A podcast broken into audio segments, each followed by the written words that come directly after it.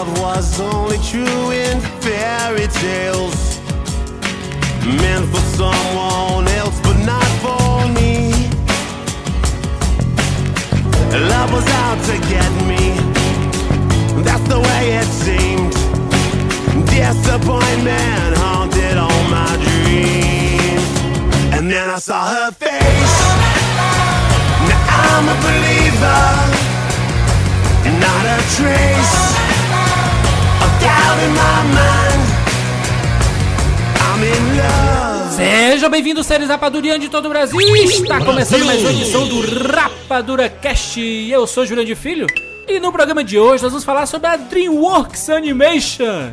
Estamos aqui com o Chuck Siqueira. Sabemos que The Croods vai fazer o maior sucesso aqui no Brasil porque tem o melhor ator do mundo, Nicolas Cage. É o Nicolas Cage, é o queridinho aqui no Brasil, né? Impressionante. Direto de Los Angeles, Fábio Barreto. Eu quero treinar o meu dragão até o fim da vida. Treinar o seu dragão, muito. Dá pra não perder um membro aí, aí. Não, eu coisa. já treino a Ariel, eu já treino a Ariel. Se alguém me fizer perder uma perna, vai ser ela. Não dragão. Muito bem. Olha só, uma convidada especialíssima, Luli. Seja bem-vinda. Oi, eu sou a Luli e o Woody Allen e o Seinfeld são insetos. São mesmo, né? Na DreamWorks são, né? Pelo menos. Luli, pra quem não lhe conhece, onde eles podem te achar? É, eu tenho um vlog e eu tenho três vídeos semanais. Para vocês encontrarem os meus vídeos, acessem lulideverdade.com.br. Às terças-feiras eu falo sobre cinema, livros, cultura, entretenimento. E quinta-feira eu respondo os e-mails que me mandam pedindo ajudas. E na sessão Luli me ajuda. E na sexta-feira eu falo sobre comportamento e relacionamentos e coisas de mulherzinha Maravilha. e temas variados. Oi, eu sou a Luli. Eu, eu sou a Luli, minha marca registrada. e além do Luli de Verdade, eu também tenho o canal Experimento, onde eu faço com o Matheus Castro reviews de comidas que a gente nunca experimentou. Maravilha, maravilha. Nós vamos falar aqui sobre todos os filmes da DreamWorks Animation. Um raio-x na empresa. Da origem até o seu desmembramento nos filmes que foram lançados com o passar dos anos. Faça o seu comentário dos filmes logo de cara, de cara, antes de ouvir o Cash. Dos filmes que você mais gosta da DreamWorks. Porque eu sei que a galera tem uma rixa, né? Não, eu não gosto da DreamWorks, odeio a DreamWorks, prefiro a Pixar. Não é bem assim, né? Talvez aque- aquele logo inicial da DreamWorks que tem a música do John Williams, que pouca gente sabe, aquela do menininho pescando, ideia do Spielberg Pescador também. de sonhos. Foi ideia do Spielberg e tem a música do John Williams ali. Então toda vez que a gente vai assistir um filme do- da DreamWorks, toca essa vinhetinha e aí já fisga a gente de vez. Nós vamos falar aqui sobre tudo relacionado à DreamWorks agora. to make him an offer again. Jim's Life was life. You the can't handle the truth. Johnny. I'll be back. And the Oscar goes to Rapadura Cast. Blim, blim, blim, blim, blim, blim, blim, blim, blim, blim, blim, blim, blim, blim, blim, blim.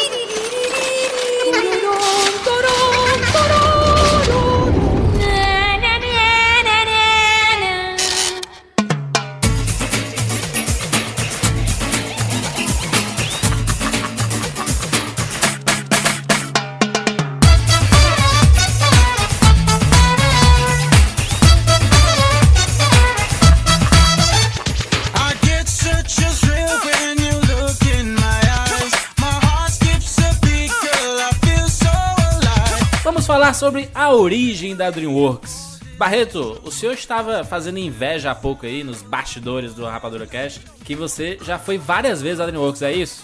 Já, eu sou vizinho, Jurandir. Vizinho. Esse é aquele momento que os, que os comentários explodem. Ai, como barreta chato. Hashtag inveja. Toma café todo dia com o Jeffrey Katzenberg, né? Joga golfe com. Só duas Spielberg. vezes. Só duas vezes. É, a, a DreamWorks, é, o estúdio da DreamWorks, ele fica na cidade de Glendale, que é aqui do lado de Los Angeles, então é tipo, sou de São Paulo, então é a grande São Paulo, seria Guarulhos, alguma coisa assim. É bem do lado ah, de Los Angeles, então tá a 5 minutos da minha casa, é uma área lindíssima, gigantesca, que fica do lado do, do rio Los Angeles, então tem uma área, é, é muito, é muito, uma árvore bem, uma área cheia de árvores. Diz que, é é meio Projac, não, o DreamWorks? Imagina assim, Jurandir, é, tem, uma, tem cara de universidade americana. Então você imagina vários prédios com árvores para todos os lados, fontes, Ai, laguinhos, vamos parar de falar disso que eu vou chorar.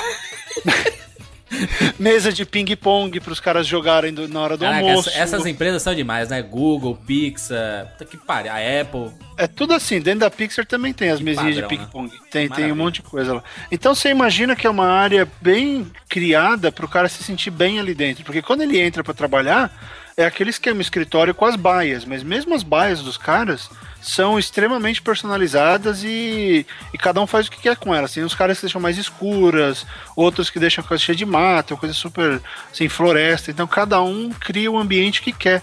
Então, o lance da, da DreamWorks é, é permitir que você tenha que você se sinta bem ali. Tanto é que a DreamWorks foi eleita uma das 100 empresas ah, que é, que é melhor você quer trabalhar para ela. Entendi. Né, o top de empresas que você pode trabalhar é uma das melhores. E uma das, um dos detalhes mais legais da entrada da DreamWorks é que eles têm um, um, um- como que é bush, por exemplo, um arbusto, um arbusto que os, os jardineiros desenharam o menininho e- sentado na lua pescando. Maravilha, adoro esse, esse, essa logo da, da DreamWorks. É muito legal, né? O nome já é espetacular DreamWorks, né? Só que antes de falar sobre tudo isso, a gente tem que falar sobre a origem da empresa. E pra falar da origem da empresa, a gente não pode falar outro nome senão o Jeffrey Katzenberg, né? Pelo amor de Deus. Sim. E também Ele- Steven Spielberg. Mas o Katzenberg, porque ele, ele foi o cara, tipo assim, ele é o, o, é o espartano do mal, entendeu? Ele saiu da Disney chutando portas, entendeu? Deve ter na Disney um alvo, assim, cheio de buracos, de dardos, Isso. com a foto do Katzenberg lá. É, pra quem não ouviu, a gente fez um, um Rapadura Cast sobre a Pixar, que a gente fala um pouco da, da história do Katzenberg e o quão importante ele foi, inclusive, no processo da, da criação da Pixar e do, dos contratos Disney e Pixar, né? O Katzenberg foi que trouxe a Pixar pro, pra, pra Disney e firmou que ele apostou na ideia, né? Bem da verdade, o Katzenberg, Juras, ele foi. Ele era meio que o motorzinho, ele sempre foi o motorzinho da DreamWorks. Isso. O Spielberg entrava com outro know-how e o Geffen entrava com, com, com outro tipo de informação. O, o, o, o Katzenberg ele foi o cara que criou a base, que, que transformou a ideia numa empresa. E os outros entraram mais com a criatividade, com outros produtos. Ele não, ele sempre foi o cara do gerenciamento, ele sempre foi o cara da realização. E tanto é que hoje só sobrou ele, né? É porque a DreamWorks cresceu tanto que ela teve que criar vários, várias subdivisões, né? A própria DreamWorks Animation, que a gente. que é o foco desse cast, é, é uma subdivisão da própria DreamWorks macro, né? É. O Michael Eisner, que era o presidente da Disney, somente nos anos 80, ali, nos anos 70, 80, é o Eisner que estava comandando tudo. Ele chamou o Katzenberg para trabalhar na divisão de animação da Disney. E o Katzenberg topou a era de ouro, que eu acredito ser a era de ouro da Disney, que é justamente ali dos anos, do finalzinho dos anos 80 e até a Sim. metade dos anos 90, no- 95 ali, mais Foi ou a menos. nova era de ouro da Disney. Isso. Porque a ante- anterior foi com o próprio Walt Disney. Exatamente, exatamente. Então, é, foi o período do Katzenberg, né? Inclusive, você pensa assim, ah, mas que filmes são esses? Ah, ó, a Bela Fera, o Rei Leão, Aladdin, a Pequena, Pequena Sereia. né? São, são os grandes clássicos, foi na, na era Katzenberg. E ele tinha muito dedo, porque inclusive a- muita gente da Disney odiava na, na hora da edição, tá todo mundo trabalhando na edição do filme. Se ele entrasse na sala, tá fudido. Porque ele, ele fi- ele ficava olhando o cara editando e mexer, e muda, tira essa parte aqui, não gostei disso aqui não. Ele, ele gostava de apontar e mexer nos filmes, né? Então a galera odiava essa visão dele de querer colocar o dedo e tudo, mas o resultado foi bem satisfatório, porque pelo amor de Deus, né? São os grandes clássicos da, da Disney. Isso mostra, a galera não gostava, odiava, né? Só que hoje o jeito que a Disney funciona é assim, só que quem mete o dedo em tudo É o Lester. é o, é o Lasseter. Quer dizer, a Disney só funciona. Olha que coisa. Com o Disney era assim, ele metia o dedo em tudo. O Katzenberg fazia isso e agora o Lasseter. Ou seja, a Disney só funciona se tiver uma mente centralizadora. Não, não é uma democracia, não adianta. Tá, mas eu, eu acho que, nem- que nem deva ter essa democracia. O Disney era assim também, né? Eu diria que em cinema não existe democracia. Você sempre tem Isso, que ter alguém pra dar a palavra final. Produtor, então. Produtor normalmente é o É. que manda em tudo, né? É o chato, mas que faz as coisas acontecerem. O Katzenberg é o tipo de cara que ele é o hands-on producer. Ele é o cara que bota realmente a mão na massa. Tem o produtor que só faz, dá o dinheiro, liberar a verba. Mas o Katzenberg ele vai realmente interferir na produção. No, em 94, precisamente em 94, o Frank Wells, que era o segundo em comando na Disney, ficava só abaixo do Eisner, morreu num acidente de helicóptero. E o, o Katzenberg, pronto, agora eu vou sair, vou sair, você, ao invés de ser o diretor executivo aqui da, da parte de Agora é meu animação. momento de brilhar. Isso, você é o vice-presidente da Disney. O Eisner, não, você não vai ser. Aí o Katzenberg ficou puto, né? Ficou indignado, ficou maluco, quebrando tudo na sala, partindo o Mickey no meio, ficou doido. Fez voodoo com o Mickey. Aí ele ficou puto porque ele, ele já, ele já achava que, que tinha feito muito pela Disney e fez realmente, e não estava sendo tão valorizado, que aí a gente tem as nossas dúvidas. Ele decidiu sair, ele pediu demissão da, da Disney, processou a Disney, ganhou 250 milhões no processo. Foi aí que começou a gênese da DreamWorks SKG, que foi a junção do Spielberg, o S é do Spielberg, o Katzenberg, o K é do Katzenberg e o G é do David Geffen. o David Geffen. Inclusive, pouca gente sabe que o David- a importância que tem o David Geffen, porque ele produziu talvez uma das maiores bandas dos anos 80 e 90. Ele, o selo dele, né, a, a Geffen Records, era responsável por- pelo Guns, pelo Nirvana. Então, assim, o cara tinha, tinha um poder absurdo naquela época, né? Só um comentário sobre o Jeffrey Katzenberg. Você falou que ele saiu da Disney odiando todo mundo lá e processou e tal. A Disney não aprendeu com os próprios filmes. O herói sempre cria o vilão. Ele foi lá e criou o próprio vilão. Exatamente, eu também acho. Boa, Luli. Imagina o poder dessa empresa. Porque a ideia da DreamWorks SKG era criar não um estúdio somente de cinema. Eles queriam criar um- um- uma central multimídia, porque eles queriam trabalhar com filmes, queriam trabalhar com animações, queriam trabalhar com entretenimento de uma forma é, interativa, né? Tipo videogames, é, programa para computadores, queriam fazer tudo. A DreamWorks Records, né, pra lançar discos. Então os caras assim, é um projeto absurdamente gigante, né? E foi o que acabou acontecendo, né? a reunião desses três grandes nomes e acabou surgindo a DreamWorks SKG. Cada um, o Spielberg, o Katzenberg e o Geffen, colocou num, um montante de 33 milhões de dólares. E o Paul Allen, que é um cofundador da, da Microsoft, investiu 500 milhões.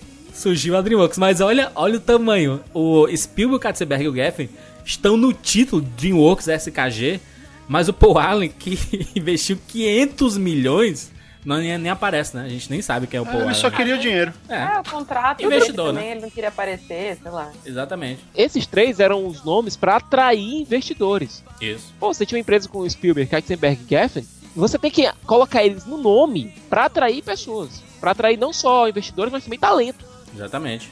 A DreamWorks ela começou produzindo não animações, né? As animações vieram. o- A DreamWorks surgiu em 94 e surgiu assim bombando, porque é, no, no mercado de negócio a DreamWorks já nasceu com as ações muito lá em cima, porque ela vinha com uma ideia totalmente diferente, né? De era uma- praticamente pegar várias mídias e colocar dentro do mesmo grupo, né? Obviamente que nem, nem todas deram certo e algumas foram compradas por outros selos, tipo a Records virou uma, subdiv uma, uma subdivisão da, da Universal. A Interactive foi comprada pela Electronic Arts. Então, assim, acabou se desfazendo só o, o Mojo, né? Que foi a, a DreamWorks SKG, que era distribuidora e produtora de filme, filme live action, e a DreamWorks Animation, né? Que veio nascer poucos anos depois. Foi três anos depois.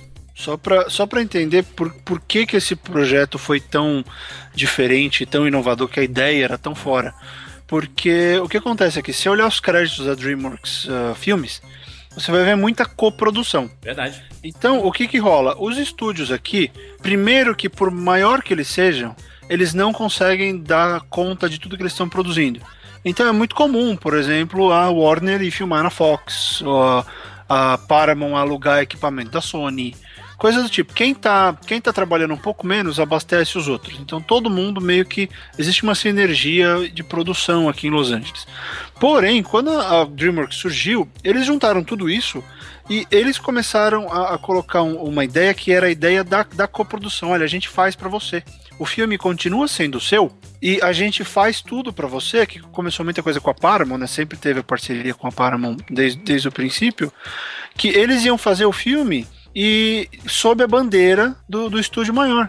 E entrando como coprodutores. Então, o que aconteceu? Naquela época tava, o mercado estava bem agitado, então a, a DreamWorks entrou e começou a desafogar um pouquinho. O pessoal con- continuava fazendo mais filmes, filmes, TVs, enfim, da, séries de TV, dá pra fazer tudo. E a DreamWorks entrou como: olha, você tá apertado, a gente, a gente te desafoga. E, e a gente ganha um monte de dinheiro no processo. Então foi bom porque eles estavam dando uma opção nova, além de criar a própria coisa deles, eles serviam como mais do que apoio logístico, eles serviam como apoio de criação para os outros estúdios. Então alguém estava com um projeto que não tinha muita certeza, ah, joga lá que o Spielberg resolve. Exatamente. né? Então foi por isso que eles entraram como, como um grande guarda-chuva que ia proteger as pessoas de cagadas futuras.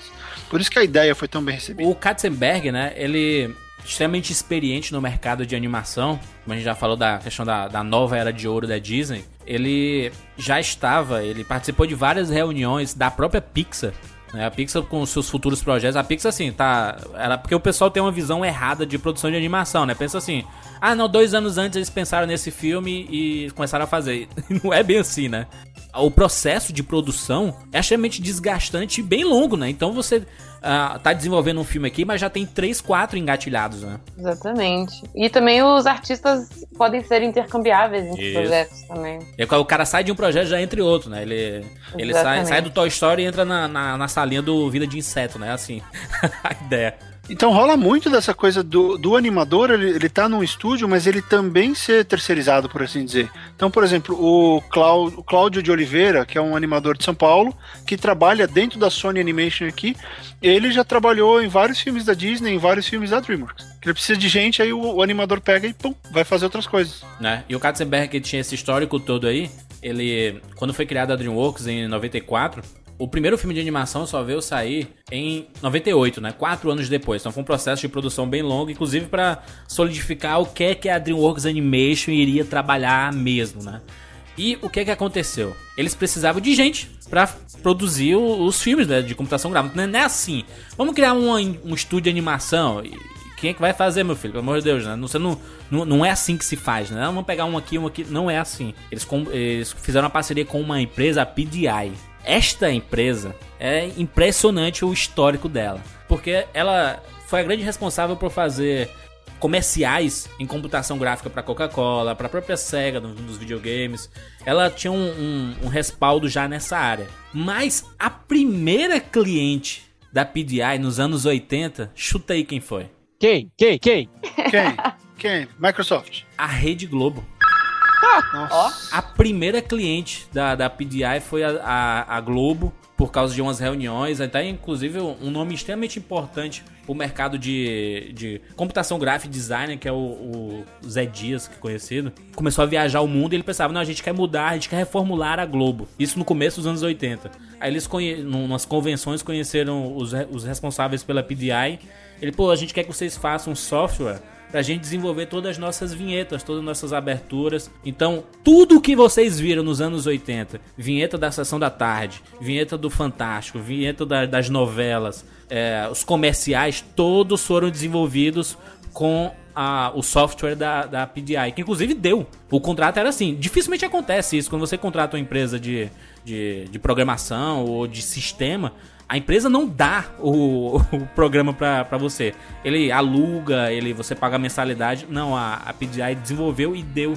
Deu com em troca de um dinheirinho. É, né? obviamente, Não né? Deu. Vendeu, vendeu. É, mesmo assim, é, isso não é uma prática que acontece, porque normalmente você dá uma licença, né? Juras, não necessariamente, porque as casas de animação, especialmente, elas têm o que eles chamam de propri- proprietary software. Aham. Ou seja, são os sistemas de animação ou o que for que eles desenvolveram ou alguém desenvolveu para eles e só eles usam.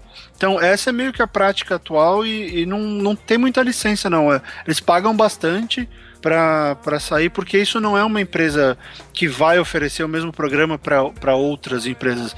Uma vez desenvolvido o proprietary software, ele só é daquela empresa, o cara não pode vender para mais ninguém. É, às vezes as empresas elas fazem exigências de acordo com as necessidades delas e o programa não pode ser aproveitado por uma outra empresa porque essa outra empresa vai ter outras exigências.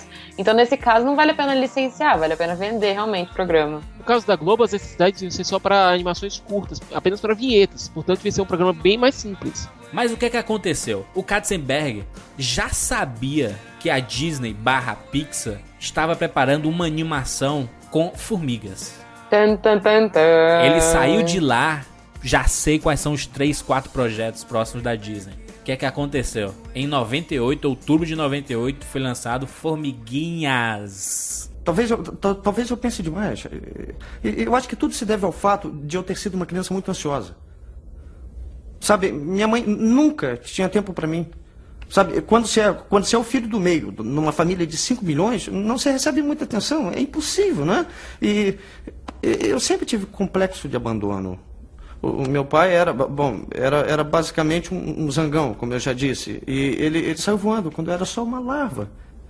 E o, o meu trabalho, ah, eu não quero nem começar a falar, eu fico doente só de pensar. Eu, eu não fui feito para ser um operário, isso eu tenho absoluta certeza.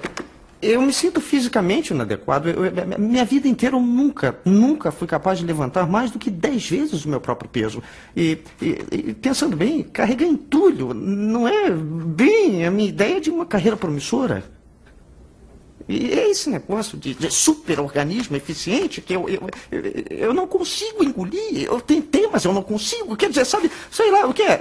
Será que eu tenho que fazer tudo, tudo pela colônia? E, e- e os meus desejos? E, e eu? Quer dizer, eu tenho que acreditar que existe um lugar melhor fora daqui. Senão é melhor eu me encolher em posição larval e chorar.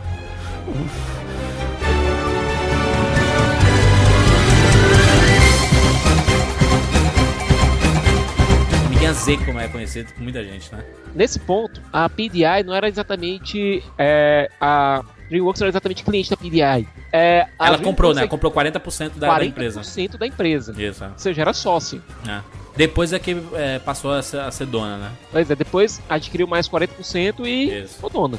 No fim de 98 foi lançado o Vida de Inseto e a DreamWorks sorrateiramente lançou o Formiguinhas, que tinha já a proposta do que a DreamWorks gostaria de fazer, que é trazer grandes nomes para dublar os filmes, inclusive fazer os personagens meio que semelhantes aos seus dubladores, né? Começou tudo aí, né? Começou o- Tá, o Woody Allen é, é o Z, né? Isso. Não tem jeito. a cópia, né, cara? O personagem, né?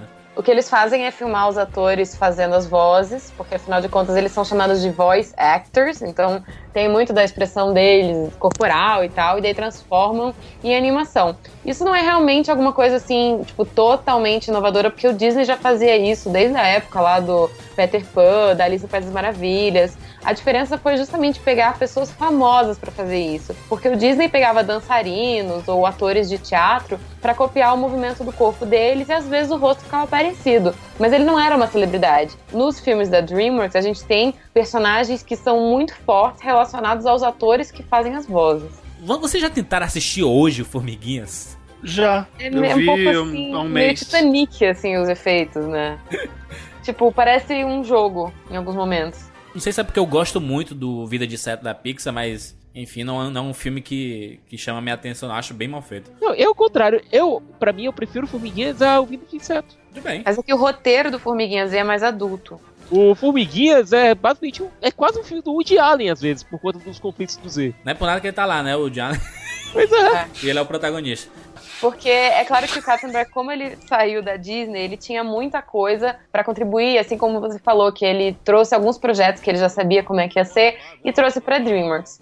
O Steven Spielberg, ele é muito importante para dar a cara que tem o estúdio. Porque a minha teoria que eu elaborei na minha, na minha monografia foi o seguinte: que cada um desses três estúdios tem uma pessoa referência que dá o tom dos filmes. Então na Disney, o Walt Disney é referência, na Pixar, quem é referência é o John Lasseter. E na DreamWorks, quem é referência é o Steven Spielberg.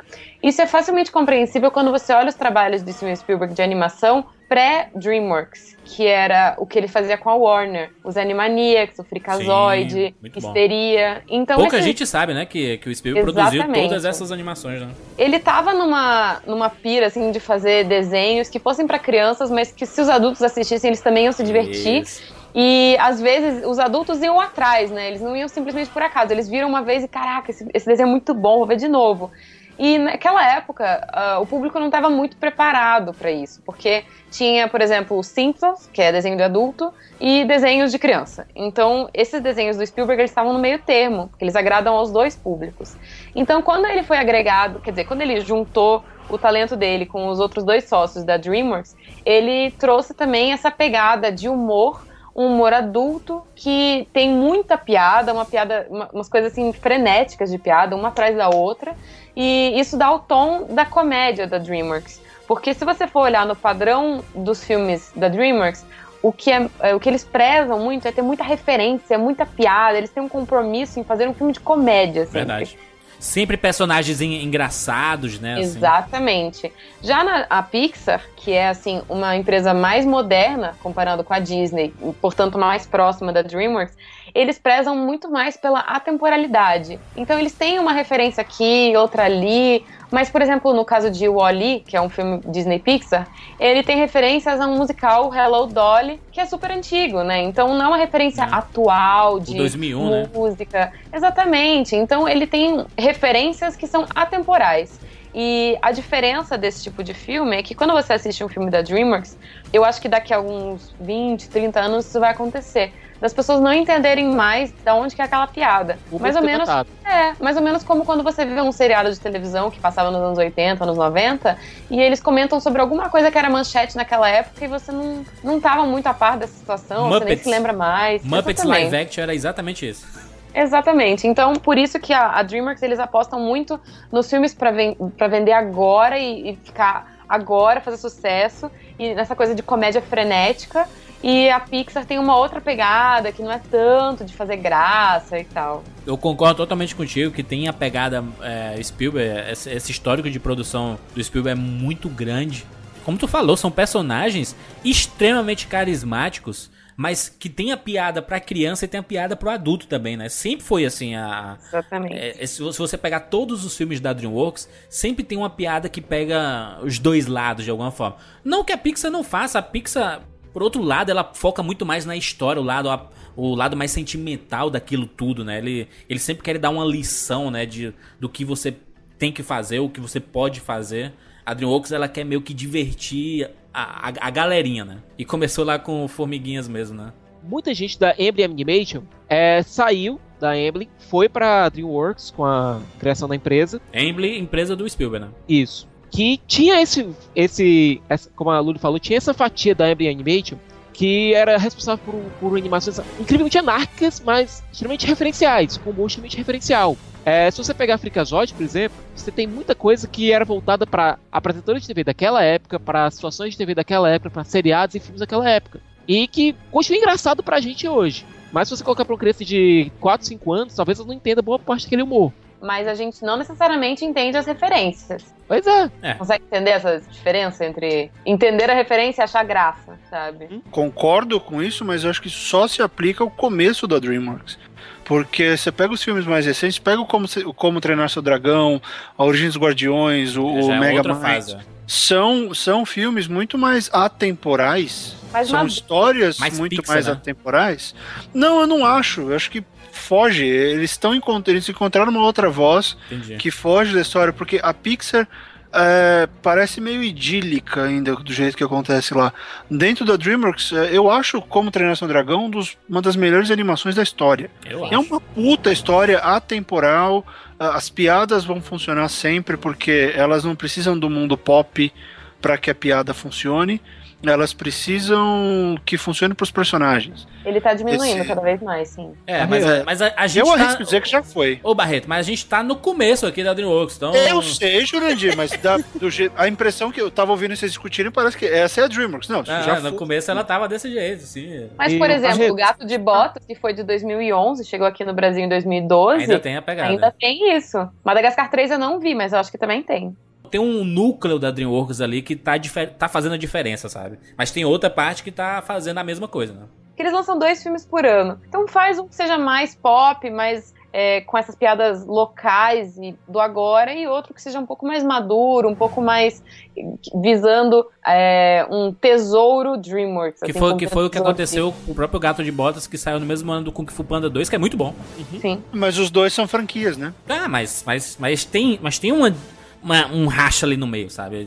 Você Sim, mas vai diferença. pros originais. Pega os originais. É. Como Treinar Seu Dragão, Megamente, o Kung Fu Panda 1, o Guardiões. Esses filmes, eles têm muita coisa a dizer. E Barreto, é, eu quero falar disso um pouco mais na frente, até por conta da tende- de uma tendência que eu tô notando na, Pix, na DreamWorks recentemente, que eu vou falar um pouco mais pra frente. Mas é, eu acho que eu quero falar de como Treinar Seu Dragão como uma obra totalmente original, tendo visto que ela é baseada numa franquia de livros. Ah, não, mas aí, aí você tá misturando as mídias, que É, deu uma adaptação. ver- Uhum. É, aí se for ver, o, o Origem dos Guardiões também não vale, o gato, o gato de botas também não vale porque ele é dos contos de fada, quer dizer, ninguém aí vale.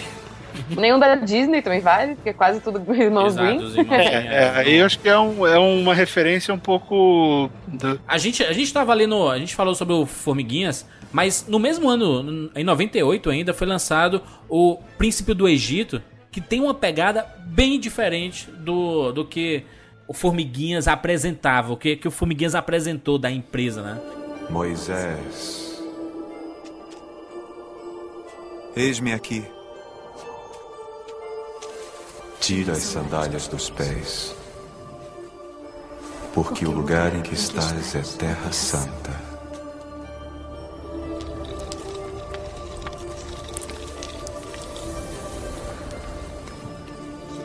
Quem é você?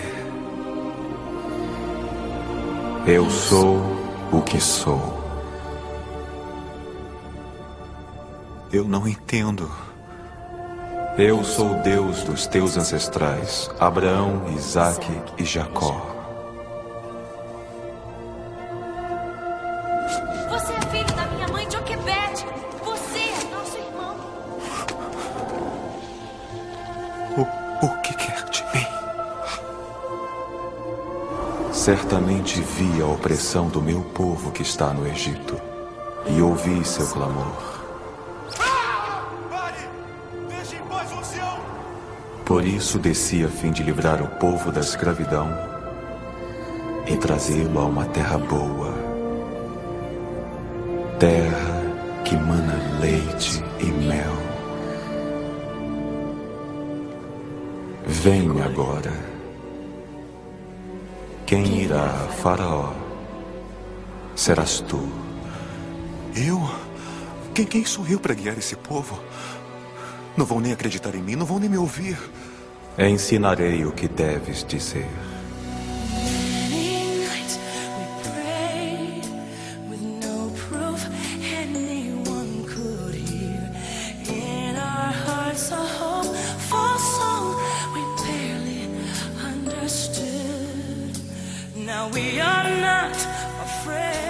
Tem uma pegada bem religiosa, afinal, né? Enfim, né? é adaptado da Bíblia. Isso. E tem o que o Katzenberg não queria abandonar, né? Ele, é, apesar de tudo, Katzenberg ainda queria. Ele apostava no, no- na animação tradicional, apesar do Príncipe do Egito ter muito recurso 3D, né? Eu acho muito bonito e eu acho que, assim, eles têm essa pegada diferente, mas as pessoas, quando vão. Por exemplo, se você pergunta pra alguém qual foi um dos primeiros filmes da DreamWorks que você assistiu, ele vai dizer é, Formiguinha Z. Talvez ele nem se lembre que Príncipe do Egito é da DreamWorks. Alguns dizem só Shrek, né? Nem sabe que foi Miguel né? É, exatamente, porque ele, ele não tem tanto a cara da DreamWorks. Ele é um É. filme, assim, meio carta branca, sabe? Filme que passa exaustivamente na Estação da Tarde ainda, até hoje. E juro, Mas eu, acho que é gosto. muito bonito. Ele é, muito bonito, eu, eu acho também muito bonito, cara, muito bom. Não, E as músicas são bacanas. Vencedor É, de Oscar a música. Pois é, as músicas são muito bacanas. A É, a dublagem no Brasil nacional- foi muito bem feita também. Pois é, tanto a nacional quanto a original são dublagens muito boas e que transmitem muito sentimento. Eu vi o, eu vi o Príncipe do Egito recentemente, acho que tá na grade da HBO esse mês, então às vezes passa. É um roteiro que envelheceu meio que mal. Ele tá, o ritmo Será? dele é, ah, o ritmo dele é bem é, é estranho, tem alguma coisa estranha nele. Mas eu Talvez. acho legal essa, essa dualidade do Moisés, do Ramsés, assim, eu acho muito bom. Não, tudo bem, não, é legal, tô falando do ritmo do roteiro, não tô criticando o personagem, mas o Acho ritmo que do roteiro. estavam num período de experimentação também, né?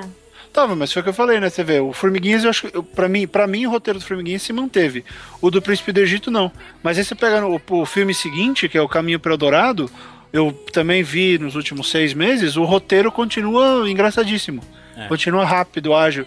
Então, não sei, como você falou, foi um filme meio carta branca, mas acho que ele tá envelhecendo mal, tá ficando estranho. Não, continua bonito, muito interessante, mas a, a história, sei lá, dá umas paradas ali que. É, tem uma cena nesse filme que eu acho extremamente sensacional, que é a, que se passa logo depois da morte do filho do Ramsés. Ó, spoiler. Pois é. Spoiler, né? Spoiler da Bíblia. Spoiler filme bíblico. Que eu acho, essa cena, a fotografia eu acho sensacional, a interpretação do Ralph Fiennes eu acho incrível no original. É o Val Kilmer que faz o Moisés, né? Pois é, e tipo, essa cena, é, quando eu penso no Príncipe do Egito, é a primeira cena que eu penso, não é na cena do Moisés abrindo. Lá, fala. Tá bom, fala, vai, vai. Não é, na- não é no Moisés abrindo o mar com o cajado. Que é É lindo nessa também. cena que eu penso. Vai, Siqueira, Qual fala. é ele essa dá cena, pelo amor de Deus, mano? É, pô. Justamente nessa, da, do Ralph Fiennes é, lidando com a morte do filho. Ah, sim. Ele Ah, fica, ele você fica falou, com ele nos braços, assim. depois dela, né? Entendeu? Ah, Por mais que eu ache muito bacana a abertura do Mar Vermelho, Hum. quando eu penso no filme, eu penso nessa cena. O, o 3D ajudou muito, né, pra fazer, tipo, o mar abrindo. Não tinha como fazer na animação tradicional ali, né? É, dá pra fazer, tudo dá pra fazer. Tá, mas aí demoraria é. 300 anos pra fazer, né? não ia ficar tão bonito. Por exemplo, eu vi uma entrevista do John Lasseter que ele estava comentando sobre por que usar 3D e por que usar uma animação tradicional em alguns filmes da Pixar. E daí ele deu o exemplo de Bolt, que eles queriam fazer o, o desenho, o filme daquele jeito, porque ele tinha aquele hamster que morava dentro de uma bolinha. Hum. E se você faz aquilo numa animação, não ia ficar tão bonito quanto no 3D, onde você consegue ver a distorção que o plástico causa na imagem do hamster dentro dela. Verdade. Então, em alguns outros filmes que não precisa disso, eles acham que é mais bonito botar uma animação 2D. Mas em filmes que precisam de 3D, eles não abrem mão. E eu acho que o Príncipe do Egito ele ganhou muito com o 3D, porque ele, ele misturou, né? Ficou uma coisa híbrida, ficou bonito. Aquela parte das pragas também, né? do- Nossa. É, é- é um, é um filme extremamente bonito, a música é muito bonita. Essa é Mariah Carey e, e Whitney Houston. When You Believe, a música, né? E a trilha do Hans Zimmer. Pena que é, acabou a animação tradicional acabou sendo substituída pela, pela animação com- computadorizada. Não, não que seja ruim, né? Mas a gente meio que foi se despedindo ali no final dos anos 90 e no começo dos anos 2000, né? Das animações tradicionais, né? A Disney também contribuiu muito pra enterrar essas animações É. tradicionais, porque eles Ela, fizeram ela foi desistindo, né? É. Até as continuações direto pra vídeo, que eram de sucessos, eu acho que acabaram empobrecendo um pouco essas animações tradicionais. Por exemplo, o Caminho para Eldorado, que é um filme divertido, mas não teve esse, esse atrativo popular como teve, obviamente, o Príncipe do Egito, porque pegava todo tipo de gente, né? Dos religiosos até as crianças, até os adultos que queriam ver um filme bacana. É, o, Eldorado não, não pegou, né? Por isso que o pessoal diz que foi um, investimento que foi feito e, e, e foi o grande causador para a DreamWorks começar a desistir de tentar fazer é, animação tradicional. É só você ver a proporção do resultado, da- do esforço e resultado. É, o Príncipe do Egito custou 70 milhões e arrecadou o triplo. Isso. O Caminho para Dourado custou 95 e arrecadou nem, não chegou nem a se pagar. Pois é. Mas, mas que, no, que no, no home video ele acabou funcionando, né? Hoje, hoje em dia tá muito difícil encontrar um filme que não se paga, porque o home video e o, e o on demand sempre salvam. Tem jeito. É. Uma coisa interessante que a DreamWorks fez é que ela começou a juntar pessoas que estavam fazendo trabalhos bacanas. E foi aí que começou a parceria DreamWorks e a Aardman, né, que era bem popular no mercado de stop motion. A Aardman é uma empresa inglesa e eles produziram juntos o A Fuga das Galinhas, que eu acho excelente. Esta é a hora, colegas. Vamos fugir. O quê? Agora? Agora! Mas, Ginger, ele não está pronto. Nós temos que. Ouçam! É melhor tentar ser livre do que morrer sem tentar. Ainda acham isso tarde? E são as únicas escolhas. Vamos em frente!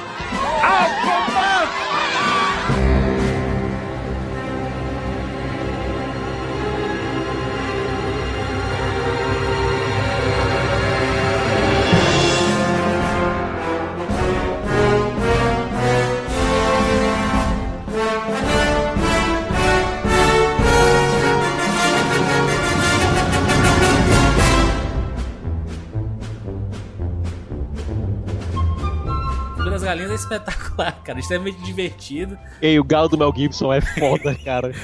Não, mas é isso, é isso que eu tô falando, cara. Olha o que, que é que eles trazem pra fazer a, a dublagem, né? Então, assim, eles, eles começam a trazer uma galera que é referência em alguns setores pra fazer esses personagens e você acaba se divertindo com tudo isso, sabe? Porque você não pode negar que esses caras, principalmente nos Estados Unidos, quando vai ter um lançamento de uma animação e a presença deles atrai muita gente. Por isso que o pessoal às vezes critica, pô, mas aqui no Brasil, quando vão fazer as dublagens, colocam um apresentador, colocam uma- um cara de uma novela que não sabe nem falar direito, ou colocam uma cantora. É assim que acontece, né? Esses caras chamam atenção.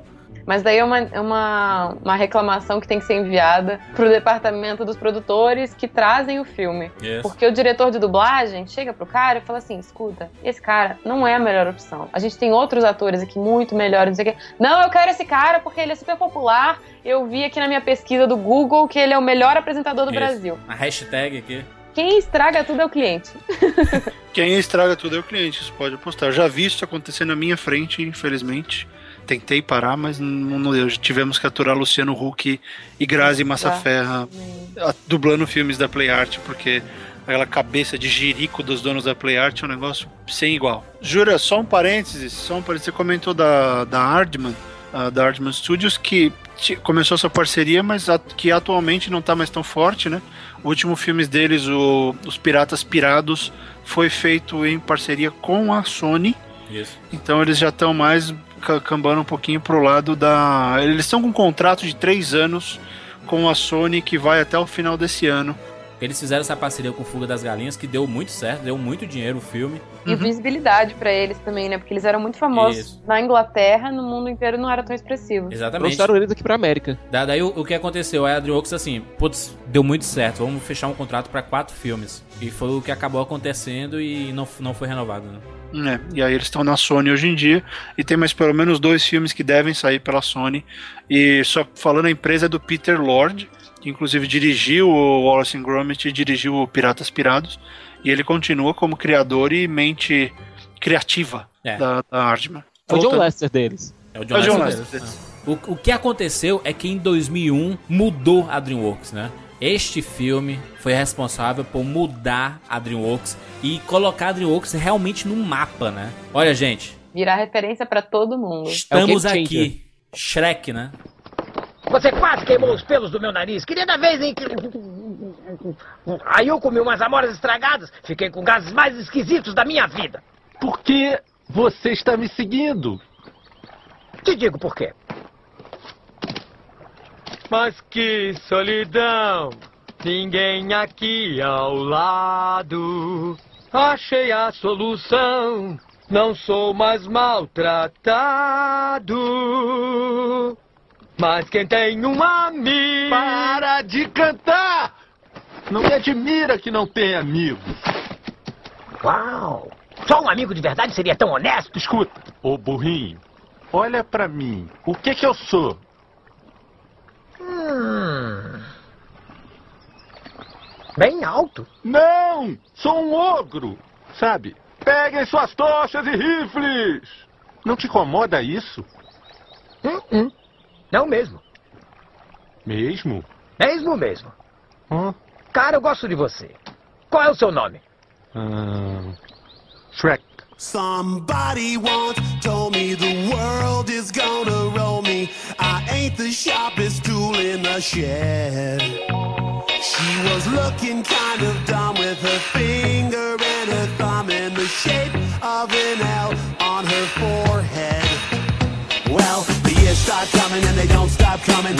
inclusive, criticando todo o sistema Disney, né? É. Eu acho que o, John, o, que o Katzenberg, quando ele tava. Quando ele viu esse, esse planejamento desse filme, disse: Olha, esse é o filme que eu vou botar pra fuder. É. Aque- Aquele começo lá, da- brincando com os contos de fadas e tudo, meio, meio escravos, né? Meio sendo capturados, caralho. Isso é uma crítica muito gigante ao, ao sistema Disney, né, cara? Uma sátira muito boa. Isso. Sem E é contar um que o castelo é a Disney. O castelo lá é a Disney, cara. Sim, é. Castelo da Cinderela. E o- o- os dubladores, né, que, que se tornaram grandes ícones, né? O próprio Michael Myers, o, o, a, o Ed Murphy já era, né? Estava em baixa o Ed Murphy. Ele voltou muito por causa do burro e a Cameron Diaz. É interessante que eu vi uma entrevista recente do Nicolas Cage, que seria o Shrek. Nossa. E ele recusou porque ele não gosta muito desse negócio de animação. Tem algum papel que o Nicolas Cage não teria feito em algum momento? É, aí, aí ele deu uma entrevista há pouco aí porque o Nicolas Cage, ele é dublador do uh, os Crudes, né? Ele tá no- nos Crudes. Ele é o pai da família. Isso, aí ele falando, pô, me chamaram pra fazer o Shrek e eu não, não apostei muito. Se fudeu, né, cara? Que Não, acho que ele teria fudido o filme. É, porque o Michael Myers é, é muito bom como, como ogro, né? Uma coisa muito interessante de apontar na, na escolha do casting do Shrek é que ele também é, continua uma, uma tradição que eles começaram desde o Formiguinha Z, que é colocar atores pra dublar que não são atores conhecidos das crianças. São Isso. atores conhecidos do público adulto. né? Então, o Mike Myers é o que mais talvez se aproximasse, mas mesmo assim não. E eles botaram, tipo, a Cameron Diaz nunca nem chegou perto de fazer alguma coisa pra crianças e tal. Só o Máscara, então eles né? botaram. Que, É! que, que ela era a gostosona ali da parada, Eu só isso, né? Grande exceção aí é o Ed Murphy. Que o Ed Murphy vinha de Doutor Dolittle, tinha uma série de filmes voltados pro público mais infantil, realmente. E é o personagem mais querido da franquia, né? O burro. Exatamente. E eu acho que Mas o enfim, burro... eles apostam nisso de colocar os atores que são conhecidos do público adulto pra chamar os adultos também. Isso. Porque até aquele momento eles não tinham essa prova ou esse essa de ser um filme engraçado pra adultos também, né? É. Porque tem muito adulto até hoje que tem preconceito dizendo que não vai ver filme de criança, que não Isso. gosta de ver filme de criança. Então o Shrek veio com o pé na porta pra dizer: "Não, escuta, isso não é só um filme de criança, isso é um filme pra família". Exatamente. E é por nada, mas eu acho que o burro é o personagem do Ed Murphy que mais se aproxima da persona que o Ed Murphy foi nos anos 80. Sim. Até o, aquele sorrisão gigante do burro é o sorriso do Ed Murphy, né, cara? Pô, vamos fazer um filme que vai mudar tudo. Tá aí, o Shrek, um filme que acabou custando uma, uma boa grana, custou 60 milhões. Ok, não, não era uma, uma, uma grana tão, tão assim que você possa dizer, caraca, eles gastaram tubos pra fazer, até porque antes tinha o Caminho para Eldorado que custou 95 milhões. E o Formiguinha Z, 105 milhões. Que é uma coisa que a gente não, não entende comparado com o Shrek, né? Porque o Shrek tem uma qualidade absurda e o Shrek custou 60 milhões. Ué, Jurandir, isso são, isso são anos de desenvolvimento. Você começa com o Exatamente. primeiro filme que você não sabe muito do- da capacidade da empresa. Você ainda tem uma equipe que está trabalhando junto pela primeira vez. Isso vai, vai tomar mais tempo, vai, você vai pagar salários maiores. Quando você vê um estúdio que já está se consolidando, você consegue reunir Ed Murphy, Mike Myers, Bandeiras e Cameron Diaz e, e pagar um pouco menos. E sabe, também, assim, a acessibilização da tecnologia, porque em três anos os computadores se tornaram muito mais amigáveis e a gente teve um aumento de técnicos que pudessem fazer as animações, as ilustrações, tudo isso. Então a mão de obra também barateou. É, é que no caso deles, Luli, a, a mão de obra da, da DreamWorks é interna, né? Então acho que é mais uma questão de escolher os caras certos, porque eles teoricamente pagaram a mesma coisa. Mas é porque assim, o cara que coloca a assinatura dele, por exemplo, que dá a cara do desenho, esse é o chefe da animação. Aquele estagiário que vai ficar animando uma, uma, uma pessoa respirando, sabe? Um, um cílio se movendo. Esse cara é aquele fudido que, que acabou de sair da faculdade ou que ele tá sendo contratado por quem é, conseguir pagar as contas dele, né? Então, ele chega numa empresa, deixa o currículo, a empresa fala assim, ah, eu te pago tanto. Se ele não topar, vai ter um monte de outros, porque ele não é um artista renomado ainda. Então, nisso É, eles mas- conseguem mas- baratear. Eu entendo, mas eu discordo um pouco, porque o, o lance daqui é que os caras querem trabalhar na DreamWorks e, e rola um, um- e rola um desejo de estar com isso. Todos os animadores, esse é o ponto. Eu já visitei várias baias de animação e você nunca vê estagiário fazendo nada. O time de animação é sempre feito por animadores. Então esses caras eles querem entrar ali. Eu, eu, eu entendo perfeitamente o que você falou, mas eu nunca vi isso acontecer. Isso de repente pode ser uma visão de algumas empresas, mas num, num peso pesado que nem a DreamWorks, o cara entra pra trabalhar e vai fazer todos os filmes. Então eu não sei, eu, eu acredito que seja na linha do que você é a melhoria, mas a melhoria dos caras que tinham feito os primeiros filmes. Faz um pouco mais de sentido pela, pela linha de pensamento que o Katzenberg, pelo menos o que ele fala pra gente, né? Não sei se no fundo ele fica lá É. detonando os estagiários, mas a impressão de que tem é que o pessoal briga pra entrar ali. Então o lance do pagar a conta tem um pouco sim, mas também tem o fato do cara trabalhar pra DreamWorks. Então Porque eu assim, vejo. na Disney, eles têm isso, de você é, ter um cara que faz os desenhos principais e tem um outro cara que é subordinado a ele, que vai fazer os desenhos entre estes desenhos que o cara já fez, para fazer o movimento ficar fluido. Então ele não é artista, ele só tá desenhando em cima do desenho que outra pessoa já criou. Exatamente, e outra, você vê que em todos os filmes da DreamWorks tem grandes músicas que são extremamente populares, né? Não é por nada que o David Geffen tá com o nome no logo da DreamWorks, né? O, o G de Geffen lá, que era da Geffen Records e tudo. Então você vê, por exemplo, no Shrek, o, o Smash Mouth foi lá pra cima, né, cara? A música tema do Shrek, né? Aquele All Star, né? É, ficou extremamente popular por causa do, do, do Shrek. E então todas essas músicas, própria da Mariah Carey antes do Príncipe do Egito com a Whitney Houston, são músicas que lançavam muitas trilhas sonoras em CD e todo mundo comprava, porque só tinha música popular, né? E a, a, DreamWorks tinha muito isso, essa pegada de pegar a galera, né? Vamos pegar a galera, seja pela música bacana, seja pelo personagemzinho divertido, seja pela, pela piada que o adulto vai entender ou que a criança não vai entender, mas vai rir do mesmo jeito. Então ele tinha essa pegada sempre popular, né? Até os adolescentes daquele, naquela fase chata de ah, eu não gosto disso, isso é de criança. Até eles vão ver os filmes. E é engraçado, você citou o All Star do Smash Mouth, que era uma música que tinha sido tema de outro filme, que foi o Mystery Man. Yes. Não pegou muito bem lá, até porque o filme não pegou. E a banda estourou quando a música estourou junto no filme. Exatamente. O Katzenberg ainda tava batendo o pé. Não, a gente tem que voltar pra animação tradicional. Ele lançou duas animações seguidas, que foi o Spirit, o Corcel, Corcel Indomável e o Sinbad. Não, o Simba é 3Dzão. Tem muita animação tradicional, não? Simba é tradicional Não, é até- com uso de 3D. Isso. É, tem uso de 3D, por isso que eu não gostei, porque os monstros Mas é o- ficaram bizarros. Mas, mas ele, ele tem a pegada do Príncipe do Egito também, né? Ele é o tradicional com o recurso 3D, né? Ambos, né? Ambos. O Spirit também. Simba eu não gosto, assim, porque essa mistura me incomodou tanto que eu lembro muito mais do 3D do que do tradicional. Não, e foi um baita fracasso. Foi um fracasso de crítica, inclusive. E de- a crítica caiu em cima, mas é, im- imagina só você como investidor, né? Você pensa assim, poxa, a gente tá, fez uma computação gráfica, deu muito certo, que foi o Shrek. Por que, que a gente vai investir na tradicional aqui? O pessoal não quer mais ver isso não, né, cara? O Exatamente. mercado mudou. É tanto que depois do, do Spirit do Simba, eles pensaram, pô, a gente tem que, que voltar pro que deu certo. O Shrek ganhou lá 500 milhões, custou 60. Vamos, vamos lançar o Shrek 2, né? Foi o que aconteceu em 2004. Querida Fiona, venha por favor participar do baile real em homenagem ao seu casamento. Mal podemos esperar para conhecer o seu ah, príncipe encantado. Com amor, mamãe e papai. Baile real? A gente não vai. O quê?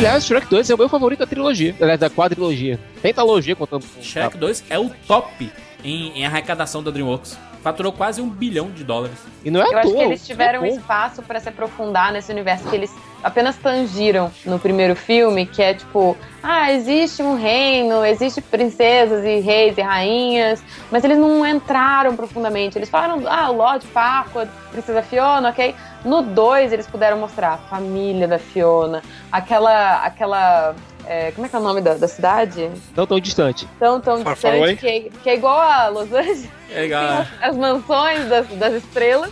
Placa de Hollywood, né? Tem, tem lá tão, tão distante. né? E, e lembra da, naquela cena que tem o, o Star Knight? Que o, o- o biscoito gigante cai lá e os caras atravessam aquele Starbucks. Aquele, aquele Starbucks Castelinho existe. Fica do lado do Beverly Hilton. Caraca.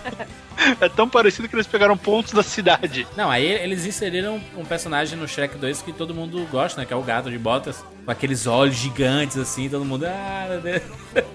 Foi um filme extremamente divertido, né? Extremamente divertido. E o, o próprio, o próprio Príncipe Encantado, né? Que o pessoal fala que é hoje aquele personagem do, do Game of Thrones, né? O, o Lannister. O Jamie Lannister. Isso, É muito parecido, cara. É idêntica a parada. E a música. Ganhou o Oscar de música? Não, né? Não. Do, do Counting Crows, é, Accident in Love. Não ganhou o Oscar, mas foi indicado que eu lembro de- deles cantando ao vivo lá no Oscar.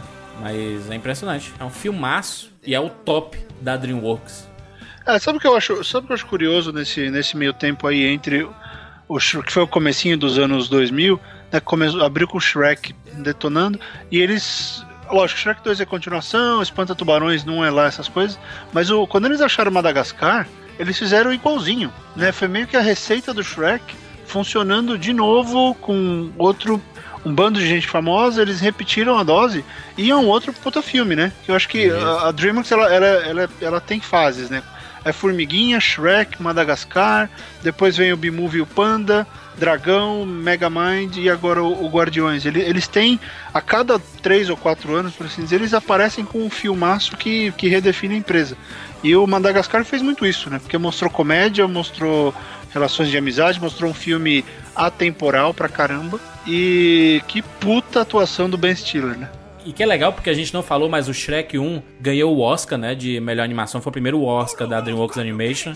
Ganhou, inclusive, do Monstro S.A., que é outro filmaço, né, pelo amor de Deus. Uhum. E o, o Monstro S.A., só pra não sair com as mãos abanando, ganhou é, de melhor música, né, o, o Randy Newman, né.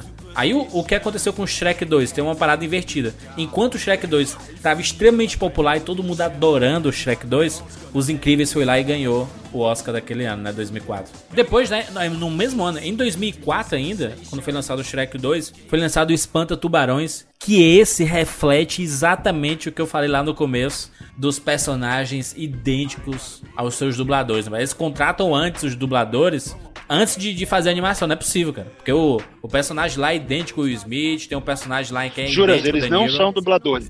Entende? Sabe, olha como funciona. Primeiro, não é dublagem. Você fala isso pra eles, eles ficam bravos. Ah, o, o voice actor, né? É, é, eles são, eles, eles atuam e aí eles são animados. Entendi. Eles Então, ficam com dublagem- raiva? Eles ficam com raiva? Sabe o que aconteceu uma vez? É, uma vez eu tava entrevistando a Mary Costa, que é a voz da Cinderela, e, e ela é uma senhora, assim, de uma classe fantástica. A gente tava batendo um papo tudo, foi uma entrevista só eu e ela, foi bem legal. E ela, mas então, entenda uma coisa, nós não fazemos dublagem. Dublagem é quando já existe uma voz e você grava por cima. Nós atuamos. O, o que eu fiz, os meus movimentos, os meus lábios, o meu corpo foi pro filme. Eu falei, Sim, senhora. Estamos falando da Cinderela. Não estamos falando dos caras novos. Então tem que respeitar que é a Cinderela. Não, mas é bem isso E- mesmo. Desde do, do- dos primórdios da Disney, eles filmavam os atores para usar os movimentos deles. Se você olha nos extras de todos os DVDs da Disney, eu acho, não precisa nem ser edição de colecionador. Tem sempre a imagem original e a imagem do filme. A Alice, que ela fez também a Wendy no Peter Pan, ela também é uma senhorinha, continua viva e tal, e é exatamente igual. Os movimentos que ela fazia foram pro filme. Então eu concordo que eles não devem ser chamados de dubladores, né? São os atores mesmo. É aqui, o dublador é o Briggs. Esses caras É. eles são atores. Então, o que que rola aí com eles, Juras? É, é parecido porque você tem três momentos em que. Ah, mas o a- dublador também é ator, né? Não, mas tô dizendo nesse trabalho. Eles, Ah, sim, eles, sim. Não, eles não dão só a voz. Aham. Por exemplo, eles filmam. Normalmente tem quatro câmeras filmando o, o, o ator de voz. Você está filmando uma geral do corpo, tem uma só na boca, tem uma só nos olhos e tem uma meio plano americano que pega do peito até a cabeça. Entendi, entendi. Para que o- os animadores eles tenham todas as referências possíveis para simular aquilo. E aí que eu ia falar, tem três pontos em que a, a, a sem- a semelhança com o ator pode ser incluído no, no filme. Obviamente, desde o começo, se você já sabe, esse aqui vai ser o Ed Murphy, então o cara já sabe, já tenta, o, o animador, o cara do storyboard já tenta emular ali alguns movimentos. Você tem a parte da pré-animação, que se o cara for contratado no meio, porque muitas das vozes no começo são os caras do estúdio mesmo. Né? Você pega um animador, ele vai lá e aí ele, ele faz a voz, só como referência. E nesse momento você pode trocar. E também quando vai de quando a animação vai de fato começar a ser, a ser feita, porque eles vão trabalhando com os esqueletinhos por muito tempo. Né, só que eles são aquelas imagens meio, meio grossas. Imagina o Shrek, ele vai ser um quadrado grande com quatro quadradinhos de braço e ele só se mexe para fazer a blocagem, que é o movimento do personagem. Antes de passar para a próxima fase, que é a fase de fato da inserção da cara do personagem, das texturas, nesse momento você também pode mudar toda essa questão do, do movimento e do, do trejeito do ator. Então tem três pontos de inserção. Mas normalmente eles arrumam entre o primeiro e o segundo já define o elenco. Legal. Eu ia falar agora que eu, o que eu mais gosto no Espanta Tubarões são as vozes. Porque a história, assim, não é tão nada especial, mas o elenco que eles escolheram é muito bom. Lembrar a coincidência entre aspas e com, É. e com- com tios no começo e no fim é que um ano antes teve Procurando Nemo, né? Exatamente. Muito provavelmente rolou mais ou menos o que teve no começo, que ele falou: ah, a Disney tá fazendo. ah, a Disney Pixar tá fazendo um filme sobre insetos, sobre formiguinhas. Então vamos fazer Formiguinha Z. E daí ele sabia alguns que já estavam na gaveta, mas não sabia direito quando é que iam ser lançados. Então, tava é, em produção procurando Nemo, eles já correram atrás de fazer o Espanta Tubarões e correram fazer Madagascar. E depois a Disney lançou Selvagem, que também tem, é muito parecido. E Sim. parece que a Disney, assim, largou os bets com, com o Selvagem. Tipo, sabia que o Madagascar tinha sido muito superior, então o Selvagem nem teve tanta divulgação, não teve muita. Mas é legalzinho. Eu não- eu nem nem assisti, na realidade. É. Nem vi. É legalzinho, é bem feito, inclusive. Ô Luli, isso que você tá falando é, é uma das grandes realidades daqui, que é o fato de que os estúdios sabem o que tá todo mundo fazendo e tem. Você vai pras produtoras menores, é uma loucura. O nego só quer fazer filme parecido com o que tá saindo. Por isso que você é tanto clone. Sim. E É sai junto. né? É, não é nem tendência, A tendência em Jurandir, é todos os cópia- mercados. Livro, é cópia então. pra aproveitar, o- é cópia para aproveitar o marketing. Claro. Ah, o marketing tá, tá grande agora pra vampiros que brilham. Vamos fazer um Crepúsculo é lobisomem o que brilha. maior retrato disso. Meu namorado é um zumbi, e agora lobisomens e tudo. Isso. É uma loucura. Mas o cinema faz demais isso. Acontece. Em 2005 foi lançado Madagascar. Eu me remexo muito, eu me remexo muito, remexo muito. Eu me remexo muito, eu me remexo muito, eu me remexo muito, remexo muito. Eu me remexo muito, eu me remexo muito, eu me remexo muito, remexo muito. Fenômeno. Fenômeno absurdo. Eu me remexo muito, a loucura, as crianças pulando na sala.